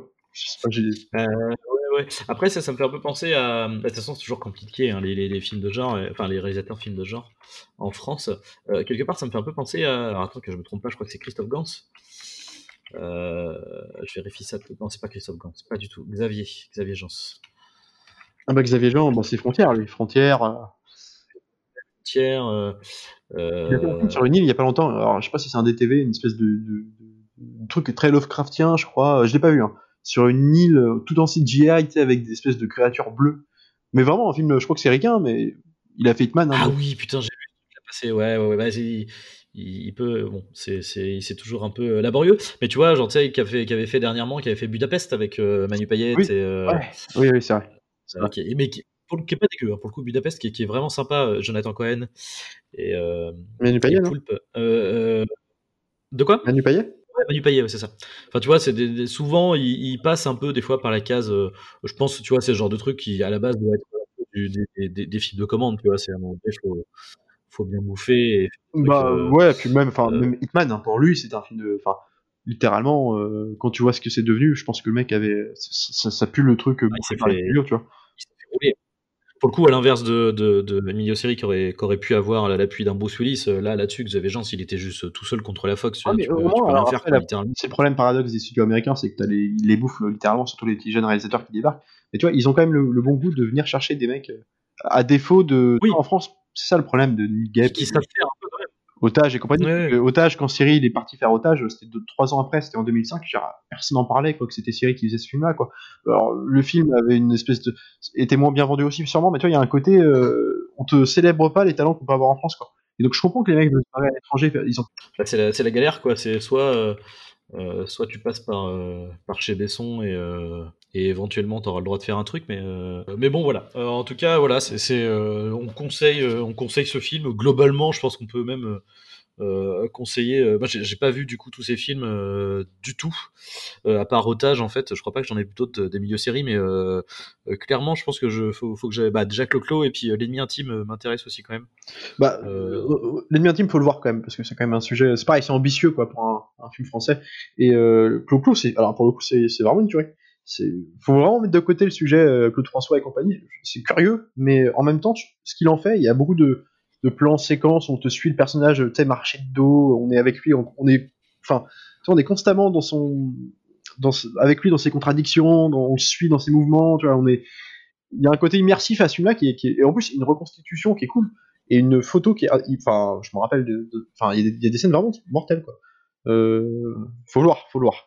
Après, c'est pas un film que je regarderai 40 fois par année, quoi, si tu veux, mais euh, Non, non, mais c'est après, c'est ça montre bien aussi euh, à quel point il a quand même une, une filmographie qui est assez, euh, euh, qui est assez ambitieuse en fait, mine de rien. Tu vois, c'est pas un mec qui, qui se, qui se laisse sur la, la facilité. c'est, non, c'est sûr. il change de genre, il change de, voilà, il refuse des gros projets américains pour partir sur des trucs plus personnels, etc. Et c'est un mec aussi qui, aime bien le western. Alors ça, ouais, dans, dans Nick Gap, ça se transparaît, mais surtout dans Otage, il y a un truc. Parce que déjà, on n'a pas dit, mais le, le Asso aussi rendait hommage. à- C'était un, un film qui, qui reprenait un peu. euh, alors je sais plus lequel c'était, parce que pareil, moi, je, je- je- est-ce que c'était pas Rio Bravo, je sais plus. Enfin, il parlait, ça, ça citait quand même beaucoup aussi le, western aussi. Et euh, Mm. je, je trouve que lui, il aime bien ce truc-là. Ça se ressent dans ses films. Moi, je me rappelle du final de Otage qui Mm. termine quand même. Il va récupérer ses gosses dans une espèce de saloon, quoi avec des mecs Mhm. masqués, euh, avec des portes, euh, des portes battantes, avec une espèce de lumière, de, grands de grands espaces. Euh, Le lieu de l'action d'otage, ça se passait dans une espèce de truc euh, presque à, à la otage, quoi. En plus avec des mecs, euh, à- presque à, à la western, c'est avec des grands, des grandes falaises, des décors très très larges, des des des, des champs, enfin des, des pertes, enfin champs de vision à perte de vue, tu vois. Il y avait un côté. euh, puis même dans les armes, de la façon dont, dont le, je me rappelle l'un des trois bracos, dans, enfin des trois preneurs d'otages dans otage, il- la façon dont il se sert de ses armes, tu sais, il il a deux flingues à la main. euh, il y a un côté, une imagerie un peu western qui, qui transparaît dedans. C'est des shérifs, tu vois, c'est des shérifs dans Otage, tu vois, ça se passe dans un espèce de vieux bled. Ouais, c'est vrai. C'est marrant, il y a un truc. T'as toujours le, le- le petit coucher de soleil, t'as toujours la Ouais, petite ouais, bah tu euh, vois, ouais, jaune. l'imagerie, ouais. L'impression d'être dans un shérif de comté, quoi. Et puis sinon, alors sinon, il a fait Marseille apparemment, mais alors là pour le coup, qui a de très très très mauvais retours euh, sur Netflix. Euh, série, euh, alors je sais pas du tout ce que ça donne. Oui, c'est avec de bah, Magimel en plus, justement. Mais euh, Ouais, je sais pas. Magimel, Depardieu, Nadia Fares encore d'ailleurs. Donc, mais bon, en tout cas pour le, ouais, pour ce qui est de, de- de sa filmographie, ouais, c'est quand même un mec hyper intéressant, c'est extrêmement référencé, mais c'est quand même, en tout cas, de otage à Nid Gap, tu sens sa patte, quoi. Tu, tu, Oh, tu bah, sens que le mec carrément, est quand même carrément. Euh, donc, euh, donc voilà, bah, je pense qu'on peut, euh, on peut finir, on peut finir là-dessus. Moi, je pense qu'on a bien fait le tour là. Qu- Qu'est-ce que je voulais dire? Je t'avoue que je ne sais pas trop sur quel film partir la semaine prochaine. Ouais. En- en- en- tu vois, au début, je voulais qu'on se fasse Detachment, du coup par le réal de American Historics, mais finalement, je pense qu'on va partir sur un Carpenter.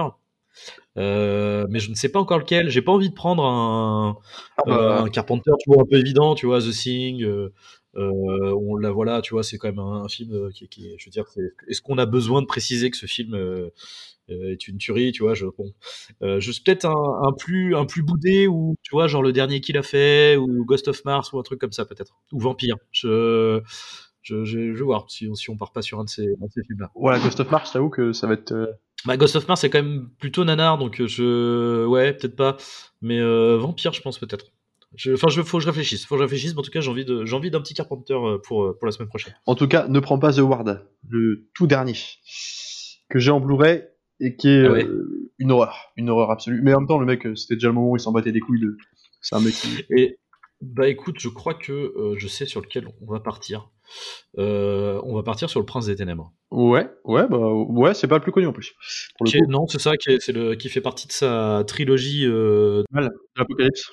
C'est l'Apocalypse avec euh, The Thing en premier Le Prince des Ténèbres. et l'Entre de la Folie en dernier. Exactement. L'entre de la folie avec Sam Neill. Et donc du coup, et ben voilà, le Prince des Ténèbres pour euh, la semaine prochaine. Carrément. Euh, du coup, bah, il nous reste plus qu'à euh, euh, qu'à vous dire au revoir à tous. Salut Arnaud. Salut Alex. Et du coup, bah, restez déconfinés, Euh, mais continuez à regarder des films, c'est important. Salut à tous. Salut.